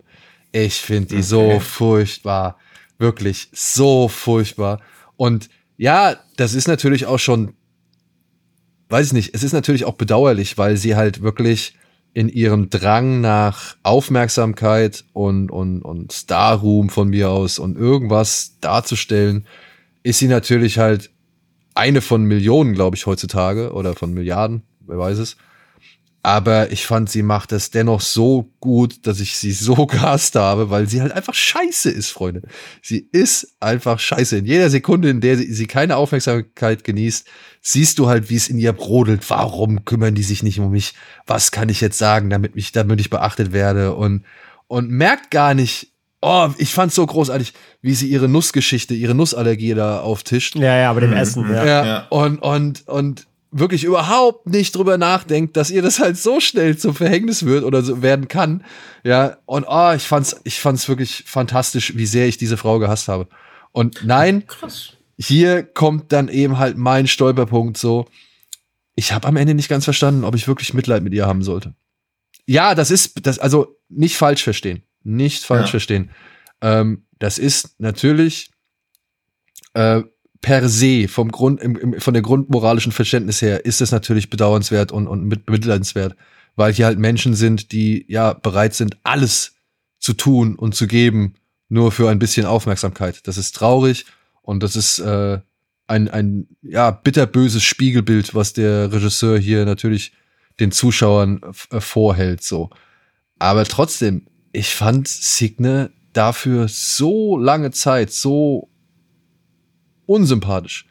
Trotz auch dieser, sag ich mal, eher verstellten Wahrnehmung, die der Film ja te teilweise dann ähm, inszeniert, ähm, dass ich am Ende unsicher war, ob ich jetzt wirklich mehr Mitleid empfinden sollte, als diese Situation an sich hervorruft. Ja. Ich verstehe schon, wo das herkommt. Wie gesagt, bei mir war es halt so, ähm, dieser Fame-Drang von ihr ist ja nur ein Teil davon, beziehungsweise der äußerliche Teil. Aber wo es bei mir so immer so gekickt hat, dass ich eher dachte, wie gesagt, einfach nur, diese Frau braucht halt einfach Hilfe und es kriegt halt keiner mit, so wirklich. Oder beziehungsweise sie ist natürlich dann so, so egozentrisch und nach außen auch anecken, dass sich Leute eben von ihr abwenden, statt ihr zu helfen. Was man auch versteht, wie gesagt, ich gehe da voll mit dir. Sie spielt das wirklich wieder, widerwärtig und, und wie gesagt, auch, auch, auch zum wütend machend, gehe ich voll mit. Aber trotzdem war es halt so, wo, wo ich immer Mitleid bekommen habe, ist einfach, dass man halt merkt, ihr geht es in erster Linie vor allem ja auch nur um so Kleinigkeiten im Leben, weil sie halt durch diesen narzisstischen Drecksack, den sie halt als Freund hat, wo ich halt denke, verlass den Dude halt einfach mal, das wäre zumindest der erste richtige Schritt, aber das schaffst du ja auch nicht. Es geht ihr ja vor allem um so Sachen wie einfach, dass er mal fragt, hey, wie geht's dir? Und das ernst meint, ja. Es geht hier ja erstmal um so kleine Dinge. So Sachen wie, hey, wenn ich mal sterbe, wer kommt denn dann eigentlich zu meiner Beerdigung? Äh, wieso, wieso fragt mal keiner, wie es mir geht? Wieso kümmert sich keiner drum, wie mein Alltag war, so? Also, das ist ja so eine Sache, die ist in ihr drin und die potenziert sich halt so mit jedem Tag, den sie lebt, halt mehr hin zu so einem Narzissmus, so einem Drang halt. Ja, so weit, das- dass sie, so weit, dass sie dann, das sagt sie irgendwann auch selber im Film, dass sie halt psychopathische Züge äh, äh, nimmt, so. Aber das Ding ist halt, wie gesagt, eigentlich ihr Charakter ist eigentlich halt wirklich eine arme, eine arme Sau, der halt dringend mal jemand zu früh, früher hätte sagen müssen im Leben, ey, du brauchst dringend mal eine Therapie, so. Und deswegen hatte ich mit dem Charakter von ihr per se halt eher Mitleid, ähm, aber natürlich, wie sie das dann ganz, wie sie das dann veräußert, auch später bei diesem Vierer-Date, wo sie dann so sagt, wo sie diesen Model-Job dann hat und, äh, und die anderen so anfährt, so, ach so freut ihr euch für mich, äh, seid doch mal fröhlicher für mich, so, was soll denn das, ihr Schweine und so, ne? Da, klar werde ich da auch sauer und denke mir, Alter, klatscht der mal eine, so reicht jetzt langsam. Aber, Aber äh, wie gesagt, im, im Kern bin ich immer wieder zurückgegangen zu dem Gedanken, ey, das ist eigentlich eine richtige, arme, gequälte Seele, die dringend ja. mal Hilfe braucht, aber sie, ja, kriegt halt keine, sondern sie stürzt sich halt einfach kopfüber in die Selbstzerstörung. Aber, aber, dieses, der, der Narzissmus, der wird ihr schon direkt zu Beginn des Films unterstellt. Ja, ja, natürlich. Ja, also sie ist schon direkt zu Beginn des Films schon, äh, sag ich mal, ja, eben so eingestellt und, und auf dieser Party sagt man ihr genau auf den Kopf zu, dass sie ja perfekt dafür ist, so. Und, ähm, ja, ich weiß nicht. das hat's nicht, hat nicht gereicht, um, um, um ihre arme Seele noch mehr zu bemitleiden. Für mich. Ja, aber ich finde, also am Anfang macht der Film ja diesen, was ja auch meine These ist, dass dass Talent und Ehrgeiz für Karriere völlig vernachlässigbar sind, wenn man ein fehlendes Schamgefühl hat. Weil wenn man sich für nichts schämt, was man tut, kann man alles erreichen. Weil man halt nicht hinterfragt, was das, was man da gerade tut, überhaupt, wie das überhaupt auf andere wirkt. Also das ist ja auch sowas, dass ihre Wirkung auf andere eh ja relativ scheißegal ist, sonst würde sie ja auch nicht so hässlich werden wollen, sondern dass sie durch die Wahrnehmung von anderen erst zu einem eigenen Ich findet. Ja, also aber, das ist ja aber, und da muss ich sagen, habe ich sie hm. aber wahrgenommen als jemand, der jedes Mittel recht ist. Ja, also, genau. also, egal, ob die, wie, wie die Wirkung ist, ob ich jetzt nett bei den Leuten ankomme, hässlich bei den Leuten ankomme, unsympathisch ja. bei den Leuten ankomme, freundlich bei den ja, genau, Leuten ankomme. Genau, dieses Ankommen ist halt der Schlüssel. Genau. Und das ist ja irgendwie noch krasserer Narzissmus. Also dieses, weil Narzissten ja davon überzeugt sind, dass das, was sie machen, richtig ist. Und das ist ja quasi ein fehlendes Schamgefühl. Also wenn du bei allem, was du denkst, machst, denkst, das ist ja mega geil, dann hast du ja quasi ein fehlendes Schamgefühl, weil diese, dir diese Einordnung fehlt, ob das, was du machst, jetzt gerade cringe ist oder wirklich cool, weil du einfach alles cool findest, was du machst. Und das fand ich stark, dass der Film das am Anfang dann auch irgendwie so, so klar macht, weil man da ja noch so denkt, sie ist vielleicht ein bisschen neidisch oder eifersüchtig auf ihren Partner, dass der Erfolg hat mit, etwas, was ja auch nur wenig Aufwand darstellt, aber Signe gibt sich ja gar keine Mühe. Nö, stattdessen. Also das, stattdessen finde ich halt auch. Stattdessen so ärgert sie einen Hund, ja, ja um um ja. um sich irgendwelche Bisswunden zufügen zu lassen, ja. so, wo du halt denkst, Alter, oh, da da, da war schon, da war es bei mir eigentlich komplett vorbei schon. Ja und da, da denke ich halt auch so, okay, also dieses, das ist ja irgendwie das Geiste, wenn Leute die berühmtesten Menschen der Welt sein wollen, aber keinerlei Energie da rein investieren, das auf normalem Weg zu schaffen, was bei mir auch schon so ein bisschen das Mitleid halt auch geweckt hatte, weil ich halt dachte, oder so habe ich sie wahrgenommen, dass sie realisiert hat, dass sie keinerlei herausragende Talente oder Skills hat, dass sie es irgendwie auf normale Art und Weise schaffen kann, berühmt zu werden und nicht mal so bauernschlau oder so unverfroren ist es wie ihr Freund zu machen mit so einem Scheiß einfach. Ja. Der ja auch einfach nur behauptet, es ist jetzt Kunst und wenn du genug Leute findest, die sagen, ja stimmt, das ist ja Kunst, dann hast du es ja auch geschafft. Also Kunst hat ja auch viel irgendwas mit Überzeugungskraft zu tun oder zur richtigen Zeit mit der richtigen Schwachsinnsidee am richtigen Ort zu sein. Und all das fehlt ihr. Also sie ist ja quasi eine Frau ohne herausstechende Eigenschaften. Sie ist weder besonders attraktiv noch besonders smart. Sie hat halt nur diesen Wunsch, berühmt zu werden und das fand ich das Lustigste und auch Traurigste am Film, dass das ja jedem Menschen zusteht, aber wenn halt kein Material da ist, musst du ja irgendwas finden, wie du einfach berühmt werden kannst. Und diese Szene mit dem Hund war halt genial eigentlich. Also, wo ich mir auch gewünscht hätte, dass das länger geht, so diese, bis sie was findet, was sie wirklich effektiv verstümmelt oder so, dass sie quasi dadurch eine gewisse Aufmerksamkeit bekommt. Aber sie hatte die Situation, also hm. das, was sie wollte, hatte sie quasi auf einem goldenen Tablett. Denn ja. da war der, da war dieser alte Mann, der Besitzer von dem Hund, und wie er sie beleidigt und so weiter, ja. das wäre ja für sie eigentlich die Gelegenheit gewesen, um da, sag ich mal, als Opfer rauszugehen aus dieser ganzen Geschichte. Hat sie aber auch nicht hm. geschafft. Deswegen, ja. ja. das ist diese fehlende Bauer, Bauernschleue, die du meinst, äh, glaube ja. ich. Ähm, die sie da äh, nicht hat oder die, die, ja. Ja, und dann auch dieses Hin- und Hersticheln, also da, wo man halt auch so denkt, ah, will sie nur, dass ihr Freund irgendwie auf dem Boden bleibt, ist sie wirklich sauer drauf, ist er irgendwie ein Arschloch, weil klar ist er ein Arschloch, aber er verlässt sie zum Beispiel halt auch nicht. Ja. Nee, Und auch diese weil die beiden Szene, nicht ohne sich, die können halt Ja, nicht ja. ohne sich, weil sie sich gegenseitig halt hochschaukeln. Und Ja, weil es auch so eine Co-Abhängigkeit Ja, ja, ist. Was ich genau. halt auch geil finde, war auch die Szene, die André eben erwähnt hat in diesem, in diesem, bei diesem Vierer-Date, Ja. wo sie ja dann auch wieder zusammenhalten, wo man auch so denkt, ey, jetzt wenigstens hier könntet ihr euch doch auch mal irgendwie entzweien, aber da sind sie dann auch wieder so Bonnie und Clyde mäßig. Aber natürlich sind die zueinander völlig toxisch, zu ihren Freunden dann toxisch, können aber auch gar nicht. Also der Film handelt in relativ kurzer Zeit schon echt viel ab, diese toxischen Beziehungen, die eigentlich eher so eine Co-Abhängigkeit sind, wo aber auch Freunde nie sagen würden oder wo nie eine Intervention stattfinden würde, wo nur Freunde sich so denken, ah, diese ständige Gekappel ist irgendwie ganz lustig, aber vielleicht ist auch ein bisschen zu viel. Das ist nicht so süß, wie ihr immer denkt, wie das so auf, für euch wirkt und auf Außenstehende wirkt es immer ein bisschen unangenehm, so ein bisschen fremdschamig. Dann auch, wie sie dann zum Model wird, also auch so dieses Ausnutzen von körperlichen Gebrechen für irgendwelche kommerziellen Zwecke, das finde ich verhandelt der Film recht, zwar recht knapp, aber auch recht konsequent und recht bösartig. Also das. Ich fand ja auch, also das Ding ist ja auch, der Ja. Freund rafft es ja auch irgendwann, was mit ihr los ist, weil Ja, ja. da, da gibt's ja die Szene, wo sie Sex haben nach ihrer nach Ja. ihrem Krankenhausaufenthalt und äh, dann gibt's halt Dirty Talk so in Form von äh, ja bemitleide mich und er macht halt ja voll mit, ne? Also er rafft es ja auch. Ist ja nichts, was er nicht das nicht checkt irgendwann und deswegen also genau, das ist echt, geht das Spiel ja auch mit komplett, genau. Das geht halt in beide Richtungen. Ja, und dann auch so diese, weil leider waren, oder leider in Gänsefüßchen waren viele Szenen halt auch zu lustig, als dass man so den wahren Kern dann wirklich so sofort erfasst. Das ist ja auch, wo sie, wo sie bei dieser Zeitung anrufen, sich beschwert, dass diese Opfer von der Mas von der Schießerei Ja. sie von Platz 1 verdrängt haben. Das, Das- ist halt mega. Und ob man sie nicht wieder hochpushen könnte. ja, ja. Ja, ja, und, und vor allem, wo ihr, wo ihr Freund doch, wo ihr Freund doch sagt, so von wegen, das ist doch schlimm. Und sie so, ja, ja, ist schon schlimm, aber es ist halt falsches Timing.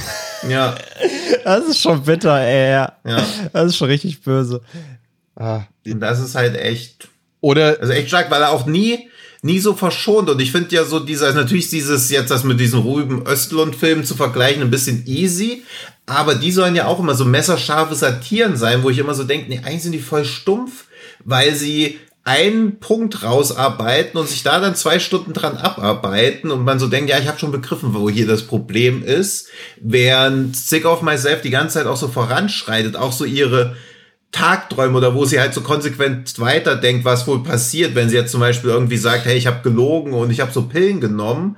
Und bei der dritten hat man ja wirklich gedacht, okay, das ist gar kein Tagtraum mehr, weil die auch so lange ausgespielt Ja. werden. Also auch das ist geil gemacht. Aber dann, wie gesagt, kommt halt dieses Ende und ich frage mich halt, was er jetzt wirklich von mir erwartet, der Film. Oder der Regisseur so. Ja, aber das, und das Ende, ich versuch's mal ohne zu spoilern, ist es ja, dass quasi da dann ihre Besessenheit von sich selbst irgendwie aufhört, weil sie jetzt eine Gruppe von Menschen gefunden hat, die das dauerhaft interessiert und sie darin irgendwie glücklich wird, weil die sie ja quasi nur durch diese gebrochene Figur wahrnehmen und sie da gar nicht mehr sich weiter reinsteigern muss, weil sie da endlich mal Leute gefunden hat, die sie nur darauf reduzieren und deshalb dadurch wahrnehmen. Aber- also ich finde das als hast du das, hast du das Gefühl gehabt, das war ein glückliches Ende? Nee. Also für sie ja, aber eigentlich ein sehr tristes und trauriges. Und das, ich finde es auch sehr unspektakulär, das Ende. Also es war auch sowas, wo ich so dachte, ach, so, weil man war ja echt erstaunt, dass der Abspann auf einmal losging. Ja, ja. Also, Und es- war es auch wieder so, wo ich so dachte, ach, der Film ist jetzt auch schon rum, weil ich wusste vorher, wie lange er geht. Und ich dachte so, ja, okay, er kommt jetzt so langsam zum Ende, aber das ist quasi so, der große Knall kommt irgendwie noch. Aber je länger ich drüber nachgedacht habe, desto stärker finde ich das Ende eigentlich. Gerade weil er sich auch nicht sowas wie Speak No Evil dann noch dazu bringt, dass sie am Ende dann halt doch durch die Droge explodiert oder sonst irgendwas. Also, dass dann wieder ein Ende kommt, wo man so denkt, ja, okay, da ist jetzt nochmal irgendwie so ein Knalleffekt, aber der Film wird dadurch schwächer, sondern gerade weil er für sie ein glückliches Ende hin konstruiert, was sie ja eigentlich gar nicht verdient hat. Aber sie ja auch in einem Environment glücklich wird, wo sonst kein einziger Mensch glücklich werden Aber glaubst du würde. wirklich, sie ist glücklich? Ich fand, äh, ich hatte sie, ich habe sie nicht als glücklich empfunden. Und das war halt eben, da habe ich mich halt gefragt, okay, was soll ich denn jetzt empfinden? Ja, also, ey, aber ist ja, ist ja, ist ja cool, weil André, sag du mal was. Ja, ich, ich, ich finde es gerade spannend. Also ich, ich finde das Ende eigentlich auch stimmig zumindest. Also, weil sie, ja, es ist halt gerade wieder ist schwer, halt, gerade uns zu spoilern, aber ich finde schon, dass sie am Ende des Films einen Status erreicht, auf den der Film unweigerlich hinspielt. Auch im Zusammenhang mit ihrer Mutter, da gibt's halt Gespräche. Ich, sie kommt an einen Punkt, der irgendwie unausweichlich ist und der Weg ist ihr, äh, der Film ist ihr Weg dahin. Der führt, also alles, was sie im Film halt macht, dass man sieht, führt halt dahin und es ist für sie ja am Ende so das Beste, was ihr passieren kann, letztendlich. Also, es ist die letzte, die letzte Endstation, sage ich mal, die sonst hätte vorher noch anders, also die hätte noch, tra noch tragischer natürlich auch enden können, so. Keine Frage, So, aber ähm, und von, von daher, das ist halt hier ein Film, den kannst du jetzt auch noch endlos weiter laufen lassen. Der kann nochmal zwei Stunden gehen, dann siehst du jetzt halt noch, wie es ab da weitergeht, aber das ist ja nicht die Momentaufnahme des Films so. Und du siehst halt jetzt nur, wo es jetzt für sie am Ende weitergehen wird. Ähm, ob das jetzt für sie, ob, die, ob sie damit glücklich ist, ist, ist, ist nicht mehr, glaube ich, die wichtigste Frage, sondern eher, was ist das Beste für sie letztendlich. Und ähm, wo, wo kann es denn überhaupt noch für sie enden, sag ich mal, nachdem das alles passiert ist? Von daher so, ja, es endet recht abrupt, gebe ich, gebe ich euch recht. Aber irgendwie fand ich es dann auch dann, also es war, es war trotzdem irgendwie abgerundet in seiner, in seiner Form. Ich fand es jetzt, ich fand es nicht schlimm, so. Ich war da jetzt auch nicht, recht versöhnlich, muss ich sagen. schlimm fand ich es auch nicht. Aber ich hätte mir ein etwas ähm, klareres Gefühl gewünscht, so. Für mich selbst. Ja. Ja, da kann der Film jetzt vielleicht nichts für, beziehungsweise wie der Regisseur im Vorfeld in seinem kurzen Grußvideo ja sagte, intelligente Menschen fanden den besonders oder den hat er besonders gut gefallen. Und äh, wenn er euch nicht gefällt, heißt es halt natürlich, dass wir nicht intelligent sind. Ja. Ähm, das fand ich schon ganz cool. fand ich schon ganz, Zum Glück äh, hören nur intelligente ja, das war Menschen lustig, Genre ja. geschehen, von daher wird das hier jeder verstehen. ja, äh, Mir sind auch sehr die Kurzfilme von ihm ans Herz gelegt worden. Also von denen habe ich leider noch keinen gesehen, aber habe ich jetzt natürlich auch Bock Hab ich Bock drauf. Also ich- von ihm sollen auch super sein. Ich muss sagen, äh, der junge Mann taucht ja selbst noch mal als Regisseur im Film auf. Hm. Und, und äh, das, äh, Ist das der Werberegisseur? das ist der Werberegisseur. Ah, okay. Ja. Und, und dementsprechend, ähm, ja, ich bin gespannt. Ich gucke mir jetzt auch weitere, also noch mal ein paar neu, an- andere Sachen von ihm an, weil ich finde, der, der hat schon gut drauf, weil vor allem der hat halt echt eine richtig schön böse Ader. Also der, der weiß, wo er halt, was er bringen muss irgendwie, um das auch richtig schön böse wirken zu lassen. Und teilweise waren da auch wieder Momente dabei, wo ich gedacht habe, Alter, das ist, das ist wirklich best of. Es gibt in diesem Film, ich will es nicht näher beschreiben, weil das ist halt ein, für mich eine der lustigsten Szenen gewesen. Es gibt in diesem Film einen Kameraschwenk, ist zu sehen. Und, ja, mega. und bei dem musste ich so laut lachen. Also das gesamte Kino. Ja, also m- wirklich, man sieht, es wird eingefangen, wie eine Kamera sich bewegt. Und allein diese Kamerabewegung ist ein Riesengag. Ähm, beziehungsweise ein richtig böser Gag.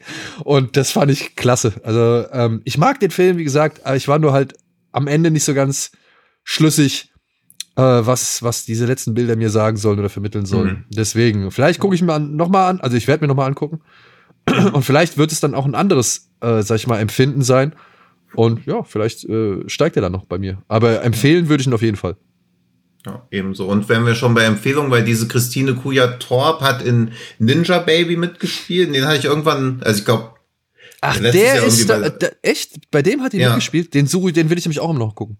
Ja, und da spielt sie die Hauptrolle und der ist halt auch mega. Also vom Humor auch ähnlich. Und da geht's um eine Frau, die halt auf keinen Fall Mutter werden will oder auf keinen Fall ein Kind bekommen will und ihr ungeborenes Kind in Form von einem Ninja-Baby kommentiert so ihr Leben. Und der ist stark, gerade weil er nicht diese, diese Fallen tritt, die, in, in die viele so Schwangerschaftsfilme da weiß natürlich auch am besten als weißer Mann Bescheid, was so Schwangerschaft alles ausmacht und so. Aus meiner Sicht viele Schwangerschaftsfilme machen oder auch Abtreibungsfilme, die entweder halt zu moralisch sind oder zu deprimierend oder halt zu ausweglos sind, sondern das auch wirklich genau ähnlich schmerzhaft wie Sick of Myself halt auch alles so bezeichnet. Also dieses, ist es egozentrisch, kein Kind haben zu wollen? Darf man das irgendwie? Muss man ein Kind bekommen? Diese ganzen Fragen werden da halt so verhandelt, ohne dass der Film dann in irgend so eine generelle Stoßrichtung vorstößt, sondern da sehr ambivalent bleibt und sehr bösartig und natürlich dadurch auch sehr lustig. Du, äh, meine Okay. Frau hat sich ja mit dem Thema gerade auseinandergesetzt. Mit Schwangerschaften Ach, das Filmen. stimmt, das habe ich gesehen, ja. und mit Schwangerschaftsabbrüchen. Und das Ding ist halt natürlich, beim ZDF ist es immer ein bisschen kürzer gehalten, so, aber was die da halt, äh, sag ich mal, im Vorfeld recherchiert hatte, das ist schon krass. Also es ist schon auffällig, wie gerade das Thema Abtreibung äh, so stigmatisiert wird im, im Kino oder in Amerika, vor allem gerade im amerikanischen Kino. Ja, also ich bin auch immer, also auch dieser Everything, wie hieß das, Somewhere, Always, Rare, Genau. so in der Art. Manchmal selten, niemals äh, immer, glaube ich, oder? Immer. Den fand ich ja auch gut, aber auch der macht das halt genauso, wie man sich vorstellen würde, wie sowas halt aussieht, so ein Film.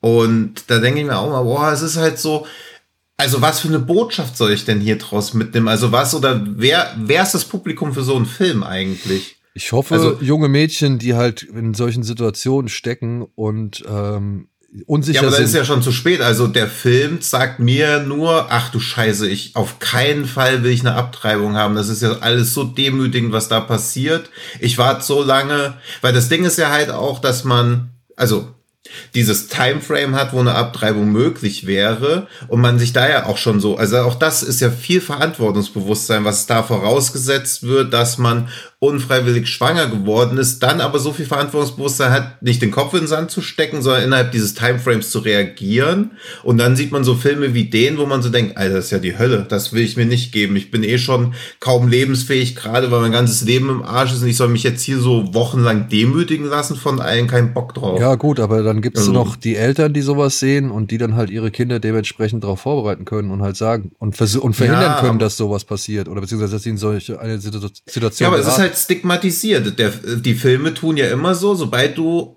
in eine Situation gekommen bist, wo du eine Abtreibung brauchst, hast du einen Fehler gemacht. Und das ist ja per se nicht wirklich so, sondern es ist halt was passiert, was außerhalb deines deiner Kontrolle lag. Also es kann ja auch ein Unfall sein, aber die Filme tun aus meiner Wahrnehmung her oft so, als ob es da klare Verantwortlichkeiten gibt. Ja, und als ob es halt immer was Schlechtes ist. Oder beziehungsweise halt der, der, der nur, also die letzte Konsequenz, die man ziehen sollte oder sowas. Ja, und Ja, ja, dabei ist es ja, das darf ja völlig valide Auswahlmöglichkeit dessen sein, was im Spektrum ist, das Kind bekommt, zur Adoption freigeben, abtreiben. Das muss ja alles als gleichberechtigte Alternativen ohne jegliches Stigma dastehen. genau. Und, wenn da ich aber das als, ich- wenn ich das aber als Elternteil sehe, also so einen Mhm. Film sehe ja, und, und nicht möchte, dass meine Tochter oder mein Sohn in jeweils in, in so eine Situation jemals geraten, ja, oder, oder oh, möchte sie auf so eine Situation vorbereiten, dann kann man das damit. Also wenn der Film dafür sorgt, dass ich Ach, halt du- okay. Weil ich finde ja schon, weil, guck mal, ich sehe diesen Film und denke mir, oh Mann, Alter, wenn das jetzt meine Tochter wäre, die, das, die da sitzt, die da sitzen muss, weil sie keine andere Möglichkeit hat, als da zu sitzen, weil Mhm. Ja gut, weil die Eltern sie quasi im Stich lassen. Genau. Ja, das also klar, wenn die Eltern, äh, das, das sehe ich auch so, dass die Eltern quasi viel mehr in die Verantwortung reingenommen werden sollten. Aber sie hat da ja auch gar keine Beziehung zu den Eltern, die das ermöglichen würden. Also das ist der, das, das Problem beginnt ja schon viel früher. Genau, das Problem beginnt schon Also- viel früher. Und wenn so ein Film, sag ich mal, diese Kette durchbrechen kann, meiner Ansicht nach, dann, ja. Ja, okay, gut, ja. dann finde ich, äh, ist, ist, ist so sein, die Daseinsberechtigung auf jeden Fall gegeben. Ja, okay. Hat sie über The Tribe gesprochen? Den, ist das der mit den, mit den Taubstummen? Gehörlosen? Ja, äh, Ja. Äh, Taubstummen, Gehörlosen. Ähm, nee, hat sie nicht, den kennt sie auch Okay. nicht. Also das wäre auch, glaube ich, ein bisschen zu heftig. Ja, ja, ich habe mich dann auch so, weil ich überlegt habe, wo ich so auch da wieder, wo ich denke, dass es realistisch dargestellt wird, da ist mir halt auch nur ein Film eingefallen. Ja. Gut, oh Gott, jetzt sind wir aber. Aber komm, machen wir doch weiter bei realistisch. ja, genau. Und machen wir weiter mit The Watcher. Ein Film, den ich nicht gesehen habe, bei dem ich mich jetzt zurückhalten werde. Ist ja auch ein Glückspilz. Ja, es war zu spät und es, äh, ich wollte dann doch Andor gucken. So, ähm, Was wolltest du gucken? Andor. Ach, Andor. Ja. Watcher von Chloe Okuno aus dem Jahre 2022 beinhaltet folgende Geschichte. Nach der Beförderung ihres Mannes Francis zieht Julia mit ihm, Julia mit ihm nach Bukarest. Während Francis permanent auf der Arbeit ist, verbringt Julia ihre Tage allein in der fremden Stadt. Hm, woher kennen wir das? Die Sprachbarriere verstärkt ihre Isoliertheit nur. Eines Abends fällt ihr ein Mann auf, der sie vom gegenüberliegenden Apartmentblock aus zu beobachten scheint. Derselbe Mann sitzt am nächsten Tag im Kino plötzlich hinter ihr und folgt ihr in den Supermarkt. Oder sind das Hirngespinste, wie Francis glaubt? Parallel überschlagen sich die Nachrichten über einen Serienmörder, der seine weiblichen Opfer enthauptet. Punkt, Punkt, Punkt. Das war mir auch wichtig, dass diese Punkt, Punkt, Punkt nochmal vorliest, weil vielleicht das- hängt das ja alles irgendwie zusammen, man weiß es nicht. Was dieses unglaublich raffinierte Drehbuch drei, drei, drei, Punkt, drei Punkte in der, in der Plotbeschreibung sorgen auf jeden Fall Ja. schon mal für die richtige Stimmung. Ja. Ja. Und ich ärgere mich sehr, dass wir jetzt nicht auf unseren Sponsoren Bubble hinweisen können. Denn wenn man in eine fremde Stadt zieht, wo die Sprachbarriere die Isoliertheit nur verstärkt, vielleicht lernt man einfach mal die verfickte Sprache. Und Versucht sie ist- ja im Film, Herr Hahn. Nee, das versucht sie nicht. Sie hört sich einmal so eine Kassette an und danach sieht man nur, wie sie in Marmeladentoast isst, direkt nach dem Aufstehen wieder einschläft und dann ist es auch schon Abend. Und dann, was sagen die Leute? Ich, mein Mann muss mir übersetzen. Was sagen die Leute? Also unglaublich. Wenn du ohne Berührungspunkte einer fremden Sprache in eine neue, in ein neues Land kommst, dann lernst du nicht innerhalb einer Woche, in der der Film ungefähr spielt. Nee, de- aber deine- also, deine Francis Sprache. wird befördert. Nächsten Tag müssen sie schon nach Bukarest umziehen. Ja. Ja, okay, wenn das halt so läuft in, im Beförderungsbusiness, keine Ahnung, Ja, war schon lange nicht mehr auf LinkedIn. Da, aber du bist lange nicht mehr befördert worden, offensichtlich. ja, auch das. Ja. zack, zack, entlarvt. ja.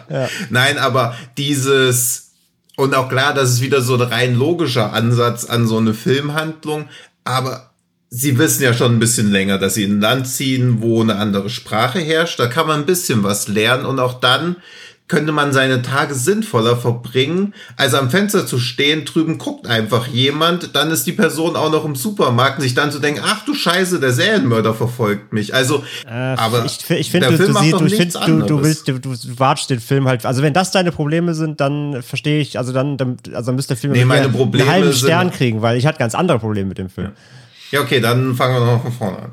Ja, also. Daniel, jetzt lies noch mal den Plot um, vor. um überhaupt mal einzusteigen, also der Film ist Ja. natürlich hardcore Hitchcock. Also der, der- also Chloe Okuno will hier irgendwie so ein bisschen Fenster zum Hof natürlich machen.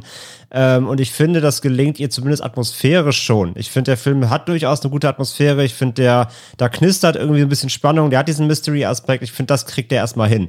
Weil ich hatte auf den Film schon echt Bock, weil ich Chloe, Chloe Okuno äh, seit ihrem grandiosen Kurzfilm Slut super finde. Die hatte ja jetzt auch einen Part im letzten VHS-Anthologiefilm. Äh, so, das ist jetzt erst ihr erstes Sp- Spielfilmdebüt. Ich hatte schon echt Bock. Und dafür muss ich halt jetzt auch schon mal vor, vorweg sagen, ich bin auch leider echt enttäuscht. So, habe ich mehr von ihr erwartet. Was ich im Film aber gebe, ist eine gute Atmo. Ähm, natürlich ist eine super Hauptdarstellerin. Ich finde Micah Monroe super. Das klappt auch alles. Aber, und du hast eben was Spannendes gesagt, hast gesagt, nämlich, ähm, äh, äh, ich, wortwörtlich weiß ich jetzt gerade nicht mehr, du hast gesagt, äh, du hast gesagt, die Filmlogik hast du beschrieben. Und das ist genau das Problem des Films. Der Film funktioniert halt nur in einer Filmlogik. Der gesamte Film zerfällt sofort, sobald du anfängst, das als, realist, als realistisches Szenario vorzustellen. Dann ist der Film sofort beerdigt. Der Film ist eine reine Behauptung. Jeder, jeder aufgebaute Spannungsmoment im Film, alles, was er dir erzählen will, alles, was du dem Film abkaufen sollst, funktioniert nur in einem, in einem Drehbuchgehirn quasi. Sobald du das irgendwie weiterdenkst, Sachen realistisch abbilden willst, ist es vorbei. Ist Absolut ja wie sofort. Don't Worry, Darling. Vielleicht so. Also es gibt halt einen Moment zum Beispiel jetzt mal, das ist kein Spoiler, dieser Mann, diese Silhouette, die sie halt diesem Fenster gegenüber immer stehen sieht, die sie beobachtet, so, sie sagt das halt ihrem, sie sagt das recht schnell auch Leuten, zum Beispiel ihrem Mann. Das Ne? fand also, ich auch gut. Also ist jetzt kein nicht- so ein das- Film, ja. dass sie die Welt ist bis zum Ende für sich und am Ende ist dann, Mhm. oh scheiße, hätte sie es mal vorher, ne? Sondern sie sagt das halt sofort. Ja, Darf ich eine kurze Frage stellen? Ja, ist, natürlich. Ist Ihr Mann Karl Glussmann? Guss, Ja. Glussmann? Ja, okay. genau. Okay, genau, genau. So, und, ähm, und das, aber was der Film dann wiederum macht, und das ist dann halt wieder, das ist dann das, also er, er, schafft im ersten, im ersten Step so von wegen, ihr kennt ja dieses Meme, they had us in the first half, not gonna lie. Genauso war es so ein bisschen. Ich dachte mir, ah ja, cool, sie ist eine clevere junge Frau, so, ne, sie, also sie, sie, sie verhält sich nicht, äh, im ersten Moment mal nicht dämlich und wählt das für sich und keine Ahnung, sondern sie sagt es halt jedem, der Nachbarin, ihrem Mann und so. Aber natürlich kommt dann der Punkt, wo er es verkackt, nämlich es glaubt ihr immer wieder keiner. So, da dachte ich mir so, oh, okay, die Leier halt, ne? Hatten wir halt auch schon tausendmal. So, und dann stellt sich halt recht schnell raus, dass äh, der Mann halt, da wieder Parallelen auch zu Sick of Myself, der Mann ist halt ein Arschloch. Der äh, kümmert sich halt natürlich nur um, um, seine, um seine Karriere. Ähm, der ist ja jetzt halt befördert worden, hat halt überhaupt keine Zeit natürlich jetzt für seine Frau. Sie ist halt, äh, das ist noch dazu zu sagen, sie ist halt, oder in Amerika war sie ähm, Schauspielerin, hat halt jetzt durch den Umzug erstmal keinen Job und ähm, weiß halt da nichts mit nichts mit anzufangen jetzt erstmal und meandert da halt so rum. Ja, Tino wird da gleich wieder so ausrasten, Ja, ich also, weiß. ja, Ähm, also. ähm, aber trotzdem ist es halt so, wenn du mit deiner Frau in eine fremde Stadt ziehst, dann behandelst du sie nicht wie ein fucking Geist. So, als, als guter Mann. Und das, macht er halt. Er ist halt nie da, ne? Er ist halt jeden Abend irgendwie auf Geschäftsessen bis, bis 22, 23 Uhr. Und äh, wie gesagt, er nimmt halt ihre, ihre Probleme, die sie hat, nicht ernst. Natürlich will der Film damit dann gleichzeitig halt sowas aufbauen, hey, gibt es halt wirklich diese Bedrohung oder ist es halt in ihrem Kopf? hat sie einfach zu wenig zu tun und spinnt sich das zusammen. Da ich halt weiß, wie Chloe Okuno tickt, die ist nämlich extrem feministisch, war es mir schon klar, dass das nicht die Lösung sein wird, sondern nachher wird halt die Männerwelt ihr Fett wegkriegen und nicht die Frau. Von daher fiel das für mich auch als Auflösung, dass das nachher nur ein Hirgespinst von ihr ist, sowieso unter den Teppich schon mal. So, so weit ist der Film auch halt sehr durchschaubar. Aber wie gesagt, ich fand halt trotzdem, dass er dieses Mysterium an sich mit der Atmo und der Film sieht auch gut aus und so weiter, dass er das erstmal gut abbilden kann. Das Problem ist, dass halt die Hauptfigur von Michael Monroe irgendwann anfängt, einfach komplett irrational zu handeln, denn sie dreht dann dieses Spiel so ein bisschen um. Sie wird halt selbst zum Stalker und fängt an, diesen Typ halt von gegenüber ihm nachzugehen. Und sie begibt sich dabei halt in Situationen, die absolut unglaubwürdig sind, weil sie soll halt so dieses komplett äh, irgendwann eingeigelte Wrack darstellen, die halt, ja, wie gesagt, schon, schon ähm, Psychosen bekommt aufgrund dieses, dieses Zustand und Angstzustände, läuft dann aber diesem Typ in irgendwelche rumänischen Keller hinterher äh, ohne Begleitung und sowas, was halt überhaupt nicht zu ihrem aufgebauten Figurenkonstrukt passt. Und da war der Punkt, wo ich dann ausgestiegen bin. Weil, wie gesagt, dann fängt er wirklich, das ist alles halt nur Filmlogik, das, das widerstrebt jeglichem menschlichen Handlungsvermögen. und da war ich dann leider echt an vielen Stellen einfach raus. So, das war vor allem meine Problematik des Films. Hm. Gut. Ja, und, und weil du es halt schon reingeworfen hast mit dem Rassismus, ich finde das schwierig, dass Rassismus. Xenophobie, also Rassismus ja, ist ein bisschen zu hart. Xenophobie, ja, ich verstehe, was du damit meinst. Wie gesagt, ich finde halt, der Film spielt jetzt nicht innerhalb von einem, einem, halben Jahr oder so. Das ist schon recht kurze Zeit, die da vergeht. Ja, du kannst natürlich irgendwie auf ein fremdes Land vorbereiten, aber hey, ich glaube, ich, ich kenne Rumänisch nicht. Ich weiß nicht, wie schwer diese Sprache zu erlernen ist, aber dass du es halt sofort fließend sprechen kannst, ist halt eine Utopie. So. Ja, ja sie, halt könnte, halt sie könnte mehr mhm. dafür tun, aber auf der gleichen ja. Seite, auf der anderen Seite, und auch für dich, Daniel, auch zur Einordnung, es gibt halt viele Szenen im Film, die halt rausstellen sollen, ähm, dass sie da halt so sehr abgeschottet wird. Dann sitzen halt, dann sitzen die halt abends zu Hause in ihrer Wohnung, dann kommen Freunde zu Besuch, äh, eben natürlich rumänische Freunde. Der Mann ist halt aus Rumänien, der kennt halt alle und dann, wie man das halt dann so macht, schweifen die halt so mit beim, beim Rumwitzeln schnell in Rumänisch ab und sie sitzt halt als Amerikaner am Tisch, versteht kein Wort und ist halt pisst, dass halt keiner mit ihr redet. Oder ja, stimmt, weil sie ist ja Amerikanerin. Wie können es die Leute wagen? Drei Leute sprechen die Sprache, eine nicht. Wie können es die drei ja, Leute wagen? Ja, die können aber alle auch Englisch, so wie es sie es ja recht schnell zeigt. Ist ja nicht so, dass sie es nicht können, ja. sondern es stellt so, sie vergessen sie halt so und sagen. Ja, aber sie kann auch einfach was sagen. Sie ist ja die ganze Zeit ein unglaublich passiver Charakter ja, das stimmt, und aber. Was Daniel bei Sick of Myself hatte, hatte ich bei dem Film, dass sie ja von Anfang an, und deswegen glaube ich auch nicht, dass der Film irgendeine feministische Botschaft transportieren will. Also Doch, will auf jeden Fall, das weiß ich. Ja, also will ja, aber ja. was kann, ist natürlich auch, auch wieder mein rein männlich geprägter Blick auf den Film und wie der weibliche Charakter angelegt Klar. ist.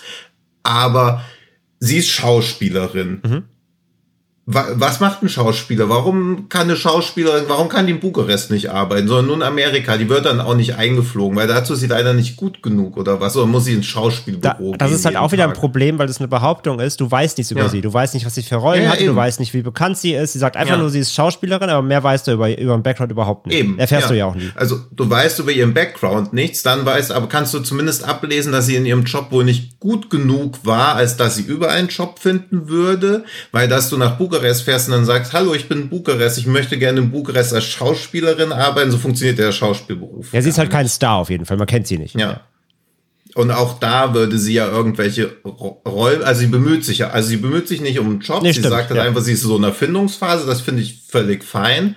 Dann bereitet sie sich vorher nicht drauf vor, dass sie in dieses fremde Land zieht, sondern hört einmal halbherzig so eine Kassette auch. Ja, sie fein. hört halt so Duolingo-Sache, ähnliche Bubble-assige ja. Apps halt zum Sprachlernen den ganzen Tag, ja. Ja, also dass sie da nicht reinkommt, auch völlig fein. Dass sie aber den Leuten, die sagt, hey, es tut mir leid, ich bin bei euch in eurem Land als Gast und kann die Sprache nicht, könnt ihr vielleicht irgendwie Englisch sprechen oder nicht so schnell sprechen, dass ich mitkomme, passiert gar nicht. Also Natürlich, also das macht sie doch. Nee. Doch, natürlich, macht das macht sie ständig, aber die Leute. Nach 70 Minuten beim Treffen mit dem Chef.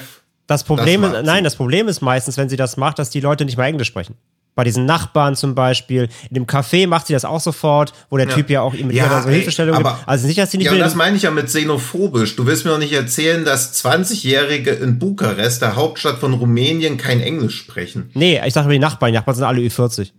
Ja, die Nachbarn schon, aber der Typ im Café, das ist so, wo man so denkt, hm, Und wie gesagt, bei allen dann immer wenn sie draußen rumläuft, hört man sie reden. Also Bukarest wirkt wie, wie die Bronx irgendwie. Ja, gut, das, das, das, das Zeit. hat das Also, schon recht. Ja, ja, es wirkt Das- schon so wie eine eigene Welt, wo die, die nicht international stattfindet. Genau, das, das, das ist schon recht. Also, Also das- da hast du schon recht, wie es ein bisschen dargestellt wird. Aber ich finde halt, und da muss ich ja widersprechen, ich finde bei allen, weil du vorhin das meintest, so, sie sagt das halt nie, ich finde schon, dass, dass bei allen Situationen, wo halt der Mann dabei ist und seine Freunde oder Geschäftspartner, wird sie schon echt halt einfach missachtet, so komplett von allen.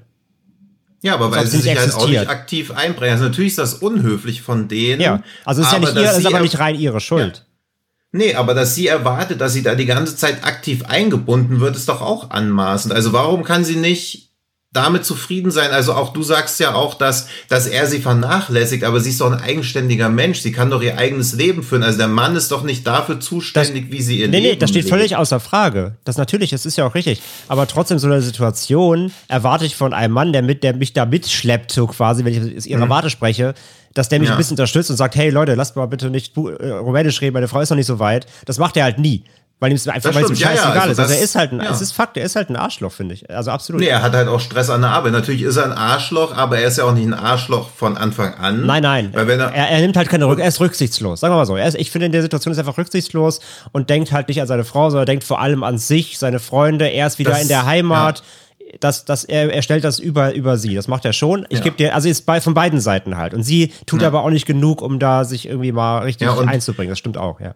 Und um auch mal in diese Filmlogik reinzuspringen, also ich verstehe ja natürlich auch, dass wenn eine Person drüben am Fenster steht, die komisch guckt, was der Film ja auch einfach nur hin inszeniert, dass die komisch guckt. Ja, also ja. wäre die Musik nicht da, würde einfach jemand aus dem Fenster Ja, gucken. also ist, man sieht Also- ja nur eine Silhouette. So ein bisschen creepy Ja. ist es schon, aber klar. Ja, ja, wenn das einmal passiert, okay, wenn es zweimal Ja. passiert, aber es passiert quasi ja fast jeden Abend, klar, ist es schon weird so, ne? Ja, und dann kaufst du dir als erstes erstmal Vorhänge. Ha- die Vorhänge haben sie ja. dann auch, Ja. haben sie später, die machst du dann einfach zu.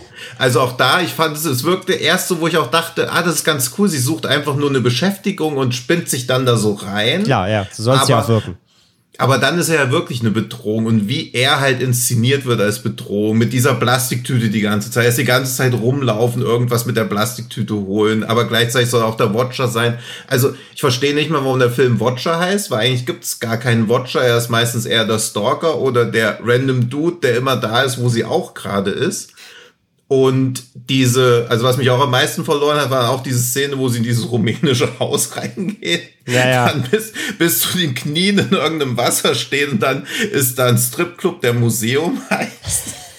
Wo dann ihre Nachbarin arbeitet, das mal so als kurzer Spoiler. Ja, weil das, da ja, hatte ich noch das, ist ja die, nicht so, das ist ja nicht so schlimm. Das, das meinte ich ja vorhin mit, Ja. diesem, mit dieser Ja, äh, Charakterisierung, weil sie wird halt totales ängstliches, schon Wrack dargestellt. Dann geht sie alleine in diesen rumänischen Keller. Das war halt so, nein. traut sich aber nie, ihn zur Rede zu stellen, Ja. weil welche Szene oh, ich auch Da, da bin ich ausgerastet, dass sie nie reden in diesem Film. Ja, ja eben, also das ist ja eh das, was mich immer so, hätten die am Anfang mal geredet, dann wäre doch alles easy gewesen, weil dann die Szene fand ich ja cool, wo der Mann rübergeht mit dem Polizisten, um den Typen zur Rede Ja. zu stellen, wo sie sagt, nee, ich will nicht mitgehen. Ja. Und dann kommt der Mann wieder und dann verhält er sich komplett merkwürdig. Ja, Also das und sie reden nicht- gar nicht drüber, was da passiert Ja. ist drüben. Es gibt, da, also da kommt er rüber, sagt so, naja, du musst jetzt auch mal eine Beschäftigung suchen. Dann ist die Szene vorbei. Ja. Das wird gar nicht aufgelöst. So. Das ist Ja, und so da hatte ich noch bescheuert. die Hoffnung, um. Ist es ein Spoiler, wenn ich irgendwas sage, was nicht passiert? Das kommt drauf an. Ja, da hatte ich noch so die Hoffnung. Spoiler einfach nicht das Ende- Ende, der Rest wäre egal. Ja, nee, ich, da hatte ich noch die Hoffnung, dass ihr Freund irgendwie der Serienkiller Dachte ist. ich auch erst, ja. Und dass die Wohnung halt leer ist oder dass da nur eine Leiche, oder dass man später erfährt, in der Wohnung liegt eine Leiche und dass sie irgendwie einen Geist oder so sieht und dass deswegen der Freund so verstört ist, weil als er zurückkommt von dieser Wohnung, wirkt er schon ein bisschen verstört. Ja, er als wirkt super auf, er sagt auch ganz komische Ja. Sachen und dann ist die Szene rum. Ja, ja. Ja. Wo ich so dachte, hä, irgendwas muss doch mit dieser Wohnung nicht stimmen. Und dann chest man sich den Film in der Vorstellung so auf. Und dann gibt's ja noch, dass, dass sie jemanden suchen und dann klingelt ja das Telefon dann drüben in der Wohnung. Mhm. Und dann ist das das Zeichen, ah, okay, das ist ja alles in Ordnung. Ja. dass man die Person nicht mehr sieht und dass, egal, ja, dass. Die, dass die Person, die Person befindet sich nicht in der Wohnung, deren Telefon klingelt in der Wohnung. Ah, dann geht's ja gut. Ja. Also auch null verstanden, diese Szene, wo man die ganze Zeit so denkt, warum seid ihr denn nicht völlig aufgebracht? Warum dreht ihr denn nicht die Tür auf? Warum ruft ihr nicht die Polizei? Also warum seid ihr von Dingen, die zutiefst beunruhigend sind, auf einmal so merkwürdig beruhigt? Ich hatte halt, ich hatte halt während Äh. des Films vier verschiedene Ideen, wie, wie, wie die Auflösung ist. Und es, ich war dann am Ende halt echt enttäuscht, dass es die erste war. Also Ja. es, es gäbe andere Szenarien, die ich irgendwie dann zumindest irgendwie spannender gefunden hätte, um das mal runterzubrechen, auch ohne Spoiler komplett. Der Film ist halt auch nicht so clever, wie er gerne sein wäre. Und Nee, gar nicht, ähm, also. das ist schon alles, also das hat man auch tausendmal gesehen und es ist halt, wie gesagt, das, das, da braucht man sich jetzt nicht zu erhoffen, da einen großen Clou zu erwarten. Ähm, sondern auch da nochmal jetzt wirklich schon mal, noch- weil viel mehr kann man jetzt auch nicht gar nicht sagen, weil dann braucht man gar nicht mehr gucken. Ich fand, ich fand den halt. Klang bisher Endes- auch so. Ich fand den, ich fand den letzten Endes halt wirklich okay, so. Ich gebe ihm, gesagt, die Atmo, aber man darf den Film halt, wie gesagt, wirklich, man muss alles halt abkaufen, was der Film behauptet. Wenn du einmal selber nachdenkst oder Sachen hinterfragst, das weiterdenkst, dann ist, bist du raus. Du darfst den Film nur in seiner reinen Drehbuchlogik nehmen, dann ist das so ein 90-Minuten-Ding, kannst du schlucken, aber das ist schon echt alles. Also das, das Drehbuch ist leider echt nicht gut. Ist einfach. Das Drehbuch ist wirklich nicht gut. Und ich finde, am Ende passiert auch ein absoluter Frevel. So darfst du was nicht darstellen, wenn es dann doch nicht so ist. Also das, also ich will jetzt auch nicht so aus Spoilergründen drauf eingehen, aber das hätte ich nicht gedacht, dass sie das sich dann noch wagen, irgendwie als Trope oder wie auch immer man das nennen sollte, weil es aus meiner Sicht komplett anders und auch sehr, sehr eindeutig dargestellt wurde, dass das in der Situation komplett anders ist, als es dann doch noch dargestellt wird, um mal komplett nebulös zu Vermut, nee, ich weiß, ich glaube, ich denke, was du meinst. Ja, das ganze Finale. Also das war ganze frech, finde Fin- ich, weil da ja. hatte ich auch noch so kurz Hoffnung, Ja. weil für mich ist auch nicht klar geworden, was der Killer überhaupt will. Für mich ist nicht klar geworden, warum sie ihn The Spider nennen. Das ist genau wie bei The Collector übrigens, wo der Killer ja auch Spider heißt. Stimmt. Weil er wie so, ein, Ja. weil er wie so eine Spinne seine Opfer beobachtet. Und bei Collector dachte ich, hä, wo macht er das denn? Der näht denen die Münder zu und jagt die rum. Der ist doch keine Spider, das ist einfach ein kleiner Nee, alter stimmt, Killer. diesen, diesen, die- also man erfährt ja über den Killer immer nur aus den Nachrichten und dachte ich auch, das ist Ja. Spider, warum? Er ist ein Spider, Ja. weil er den Opfern die Köpfe abschneidet oder was so richtiges Spinnenverhalten legt er da wieder an den Tag. Also ich habe ich hab's null verstanden, Vielleicht, weil er ein der Spinner ist. Entschuldigung. und und es wurde ja auch im Off gesagt, dass dass das mit dem Kopf abschneiden eher ein Unfall Ja. gewesen ist, weil er halt so fest mit dem Messer aufgedrückt hat. Also auch da aber auch das wird, auch das wird später äh, ad absurdum geführt, tatsächlich, ja. ja. Ja. Und auch da habe ich gar nicht verstanden, was also was der Killer will. Das habe ich so Gibt gegen keine, Ende gibt habe keine ich, Motivation, hat- wirklich, nee.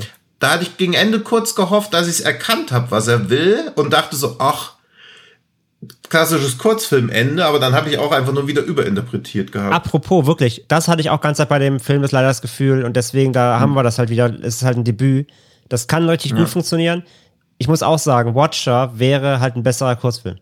Und da merkt man halt vielleicht dann doch bei Okuno, dass sie bisher halt einen Kurzfilm und eine VHS-Episode gedreht hat. Watcher wäre als 30 Minuten, wäre das völlig okay, aber eben für einen kompletten Film schwach. Ich erkenne viele Parallelen zu Don't Worry Darling.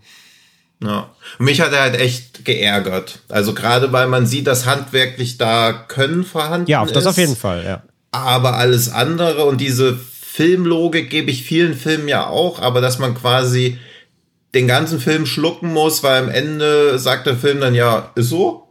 Das weiß ich, also das hat mich richtig genervt und ich fand, als auch die Hauptfigur, nee, und auch teilweise echt peinlich, also so peinlich im Moment, diese ganze Supermarktszene, wo man so denkt, ah, da könnte so ein bisschen Tension aufgebaut werden. Was ich erst cool fand, war, wie mit Unschärfen gearbeitet wird, wo ich so dachte, ah, vielleicht soll man so im Hintergrund auch immer sehen, dass ich so heimlich beobachtet wird und dann merkt man so, nee, ist einfach nur unscharf. Also sind nicht mal Menschen oder so Gesichter und das einzige Mal, wo in der Unschärfe was passiert, wird so plakativ drauf hingedeutet, nämlich im Supermarkt. Dass man sich dann auch denkt, oh, was soll das Die? Supermarktszene war auch eh Also- leider nicht so geil. Also ich, ich, Also- ich weiß schon, was sie da aufbauen wollte, aber die, die Ja. Suspension hat überhaupt nicht funktioniert, fand ich. Also es war schon komplett echt, verpufft. Ja, ja. Also ist echt. Und vielleicht sollte man bei Langfilmen, wo im Vorspann steht Abu Dhabi Investments, vielleicht sollte man da dann einfach in Zukunft abschalten. oder wenn jemand was träumt, ja, oder wenn so eine Traumsequenz kommt, wie die völlig unpassend im Film. Ab da, da habe ich gedacht, okay, ich höre einfach auf zu gucken, aber ich wusste, wir reden im Podcast drüber, sonst hätte ich da aufgehört an ja, der die, Stelle. die, ich Träume, die Träume sind halt auch wieder ne, Fa- False Flag, aber halt sehr erkenntlich. Da fand ich Ja. zum Beispiel, äh, da fand ich diese, diese Tagträumereien bei Sick of Myself waren super. Ja, die waren Ne? super, klar. aber, ja aber, ein hier bei, aber hier bei Watcher Ja. eben diese typischen Albtraum-Szenarien, das war halt so, ah Ja. ja, okay, alles klar. Naja. Und Also, das halt auch, ich, und dann auch so Kameraperspektiven, die im Traum wechseln. Also wo du halt so, das, ist- das ist nicht mal Traumlogik, das ist einfach nur Zuschauerverarsche. oder halt ein Spannungs oder ein Spannungsmoment aufbauen, den man sonst nicht in logisch in der Handlung integrieren Ja, ja. konnte, sondern einfach mal so, ja, das Spannendste, was passiert im Film, ist einfach nur ein Traum gewesen. ja. Also, Ihr macht mir nicht gerade, ihr macht mir nicht gerade Hoffnung auf diesen Film. Nee, Nee, also, also ich fühle mich auch die ganze Zeit irgendwie noch zu freundlich dem Film gegenüber. also je länger ich drüber nachdenke, war auch dieses, diese Hitchcock-Elemente gebe ich mir auch, aber du merkst halt auch, das ist so, wenn Hitchcock nicht wirklich verstanden wird von irgendjemandem, mal einfach nur da Schatten hinstellen, ominöse Musik spielen. ja, ja, es ist schon die Schwierig, Light-Variante, klar. Ja. Ja. Gut. Hätten wir das geklärt, kommen wir mal zur, ja, zu den schweren Brocken. Zum lustigen Teil des Ja, Tages. zu den schweren Brocken, nicht zu den Light-Variante, sondern zu wirklich äh, tiefschlagenden Filmen, wie zum Beispiel dem Schrecken vom Amazon, den wir beim letzten Mal hatten. Glitschig, giftig, euphorisch. Der Schrecken vom Amazon. Da wollte André, ich weiß nicht, wa- was war deine Intention? Hast du gedacht, wir erraten das nicht? Ey, das, ich glaube, ihr hättet nicht erraten, wenn der Hinterwäldlerwalzer nicht dabei gewesen wäre. Ich, aber ich dachte mir, wenn ich ihn rauslasse, dann ist es auch schon wäre fast zu kryptisch. Ich kam halt über äh, im Vorfeld über, ähm, wir hatten über den Megalomaniac gesprochen und da wir ja da über Martius gesprochen haben und dann im Zuge über belgische Filme ja auch und so weiter, da hatte ich dann eben Dark Ver gezogen. Aber ihr seid natürlich auch viel zu bewandert bei Herr Duvels äh, Vita und dann war es für euch ein leichtes. Ja, ich werde ja immer gezwungen, mir das ranzugucken, wenn, wenn Tino. Ja, ist ja auch mega. Beste. Soll ich mal eben schnell nochmal die Beste- Kritik vorlesen? Die du, Wie du möchtest, kannst du machen, kann ich machen, wie du magst. Ich kann ich kann es einfach mal schnell runterbeten. Na klar. Ich hab's hier gerade vorliegen. Äh, so erhält man einen langweiligen Film. Ah nee, wenn man keine neue Idee mit schlechtem Hauptdarsteller kombiniert, so erhält man einen langweiligen Film, ist der erste Satz dieser Rezension. Versieht man diesen dann doch mit Pseudo-Tiefgang und verzichtet auf ein logisches oder wenigstens vergnügliches Finale, so erhält man immer noch einen Film, der um vieles besser ist als, ja, und jetzt kann ich es ja aussprechen, Calvaire. Das hast du vorher gepunktet. Das war gepiept, genau. Äh, wer auf der Suche nach Psychohorror ist, der schaue sich lieber Misery an. Wenn ein guter Gore am Herz, wem ein guter Gore am Herzen liegt und wer gern Schmerzen sieht, Wrong Turn oder Hostel bedient dich besser. Das einzige, was dieses Machwerk einen Hauch von Qualität verleiht, ist die groteske Szene des Hinterwäldler-Walzers im Mittelteil, sowie die solide Kameraführung. Das größte Manko des Films ist sein Hauptdarsteller. Dieser wäre besser Konditor geworden. Dann könnte er seinen fabrizierten Mist wenigstens selbst fressen. Ja. Ja. Da mochte jemand Calvert nicht so. Dem hat er nicht gefallen. Ja, komisch. Naja. Da ist er doch in den Top 10 von Fabrice die Welt. Mindestens. Ja. ja. Und weil Jedenfalls Tino, hattet ihr beide recht. Ja. weil Tino und äh, ich recht hatten, oder beziehungsweise beide richtig geraten haben, haben wir jetzt ganz solidarisch einfach entschieden, dass Tino heute einen Schrecken vom Amazon präsentiert. ja. Okay. So, ich habe ganz wenig Sachen rausgenommen, die zu spoilerig wären, aber ich will auch nicht, dass ihr es erratet. Und los geht's. Also, wo ist bitte der Unterschied zwischen Filmen wie Paranormal Activity und dem hier? Ich war nach 20 Minuten schon überzeugt. Licht aus und einfach anschauen. Die Scha Schauspieler sind auch überhaupt nicht schlecht. Im Gegenteil, setzt euch mal ins Café, so reden die halt. Die Jungs nennen sich alle Jo Digger und die Mädels halt Bitches oder so. So ist das halt heutzutage. Und wer weiter guckt, die Charaktere entwickeln sich, werden auch ernster und gegen kritischer miteinander. Mich hat es überzeugt. Ich wüsste auch zu keiner Sekunde, wo mehr Geld für Effekte gebraucht würde. Das passt doch so, Mann. Den Ami-Scheiß feiert jeder ab. Der tausendste Yuan abklatsch schafft ins Kino und dann kommt sowas und hat dann zu 40% nur ein Sterne-Bewertung. Ich will hier keine Litaneien herunterbeten, aber kurz gesagt, ich habe ein hervorragendes Kritikvermögen und der Film ist sogar sehr gut. Wer sich auf sowas einlassen kann, wird ihn mögen. Die anderen sollen halt S2 gucken mit Killerclowns und Luftballons. Der wahre Horror liegt in der Authentizität. Schlechte Schauspieler, weil es normale Leute sind? Warum? Das macht das Ganze viel realistischer. Könntest du sein, könnte ich sein. Und wie gesagt, dass das billig gemacht ist, finde ich auch nicht. Da steckt ein enormer Aufwand dahinter. Woher ich das weiß? Ich bin ein Geist und spiele in dem Film mit. Die haben sich echt ins Zeug gelegt. Okay. Das heißt, ich das glaube, ist ich eine, weiß es, ich hab's dir geschickt. ist das eine 5-Sterne-Wertung? Ja. Okay, äh, und du bist Ich der glaube, Meinung, ich weiß es. du bist der Meinung, wir haben beide den Film gesehen? Hä? Äh, ja, relativ sicher. Aber du hast es nicht gecheckt. Nee. Okay, dann muss ich einmal fragen, wie heißt dieser Film? Warte, ich guck. Also ich guck, ob du es geguckt hast. Ich bin mir relativ sicher. Regen 3. oh, wieso, hast, du- wieso guckst du denn nie Filme? Was machst du den ganzen Tag? Schreib. Pass Wieso auf. guckst du denn die Okay, Filme? ähm, ich weiß leider nicht, wie der Titel des Films jetzt heißt, aber Ja, beschreibe. ich glaube, das ist dieser Film mit Emilio Sacraia, der in dieser Anstalt spielt, in der Joko und Klaas hier auch schon in Berlin, äh, rund um Berlin ist die gedreht haben. Heilstätten oder so, heißt der so? okay, Also meine dann Antwort, schick's mir noch mal. André hatte ja deins geschickt. Ich, ich sag's Ja, jetzt. okay. und, und, oder André hast du schon gesagt, du hast. Du hast Ich hab's schon geschickt, ich habe auch Heilstätten gesagt. Ja, Siehste. Okay. Okay. Wir sagen Ja. beide Heilstätten. Schauen wir mal. okay, dann. Tja. Dann gucken wir ja mal, wenn ihr euch da so einig seid, dann war es doch einfach, als ich dachte. Tja, das werden wir ja nächste Woche dann erfahren, Ja. wenn sowohl ein neuer Zwischentitel für mich existiert und ich jetzt euch beiden noch einen Titel geben muss, oder? Für einen Abschied. Daniel, Nein, Daniel Quatsch. die Anstalt Schröckert. Anstaltsfan, Schröcker. Anstaltsfan, Ja. Anstaltsbesucher. Dauerkarten, Anstaltsdauerkartenbesitzer. Oh, jetzt wird's aber wieder gemein. Gut, und ich hoffe, ihr seid nicht gemein zu unserer heutigen Folge, sondern hattet ein bisschen Spaß damit. Äh, gerne würden wir uns darüber freuen, wenn ihr diese Folge ja zum einen hört, ausgiebig, wenn ihr dann uns daraufhin abonniert bei diversen sozialen Medien oder halt auch bei den Podcast-Plattformen und über eine Bewertung freuen wir uns natürlich dann auch bei zum Beispiel Spotify oder iTunes und so weiter und so fort. Und es wäre natürlich auch toll, oder beziehungsweise die Leute von Fred Carpet, die freuen sich auch, wenn ihr mal auf deren Seite vorbeischaut. Und ansonsten freuen wir uns natürlich ganz, ganz, ganz besonders, wenn ihr beim nächsten Mal wieder mit dabei seid, wenn ihr bis dahin ein paar schöne, fleißige Zwischentitel für mich gesammelt habt und vielleicht auch mal den einen oder anderen, sag ich mal, weiß nicht, Hinweis abgebt, welcher Schrecken von Amazon es heute denn gewesen ist. Ob ihr mit uns auf derselben Spur seid oder vielleicht ganz andere Vorschläge habt. Und ja, habe ich noch irgendwas vergessen? Muss ich noch was erwähnen? Sollten wir noch irgendwas erwähnen? Ich denke nicht. Ja, wie gesagt halt, ne, gerne auf dem Slash Hallo sagen. Wer Genau. uns Ja. rumlaufen sieht, freuen wir uns, wer zufällig in Wien Ja. ist. Ansonsten FFF läuft ja auch noch ein bisschen. Genau, da kann man uns auch gerne ansprechen. Wer auf dem Sitches ist, kann euch belästigen. Genau, und wer in Sieges ist, Ja. der soll uns gerne auch bitte ansprechen. Ja. Wir hatten ja letztes Jahr, Sehr gerne. hatten wir ja auch schon den einen oder anderen schönen Kontakt, äh, mit dem wir dann auch uns öfter mal unterhalten haben über das, was wir dort gesehen haben. Gut, und das wär's an dieser Stelle, oder? Ja. ja. Dann viel Spaß auf den Festivals, egal wo immer auch ihr sie besuchen werdet. Und dann hoffentlich bis zur nächsten Woche. Tschüss. Ciao, ciao.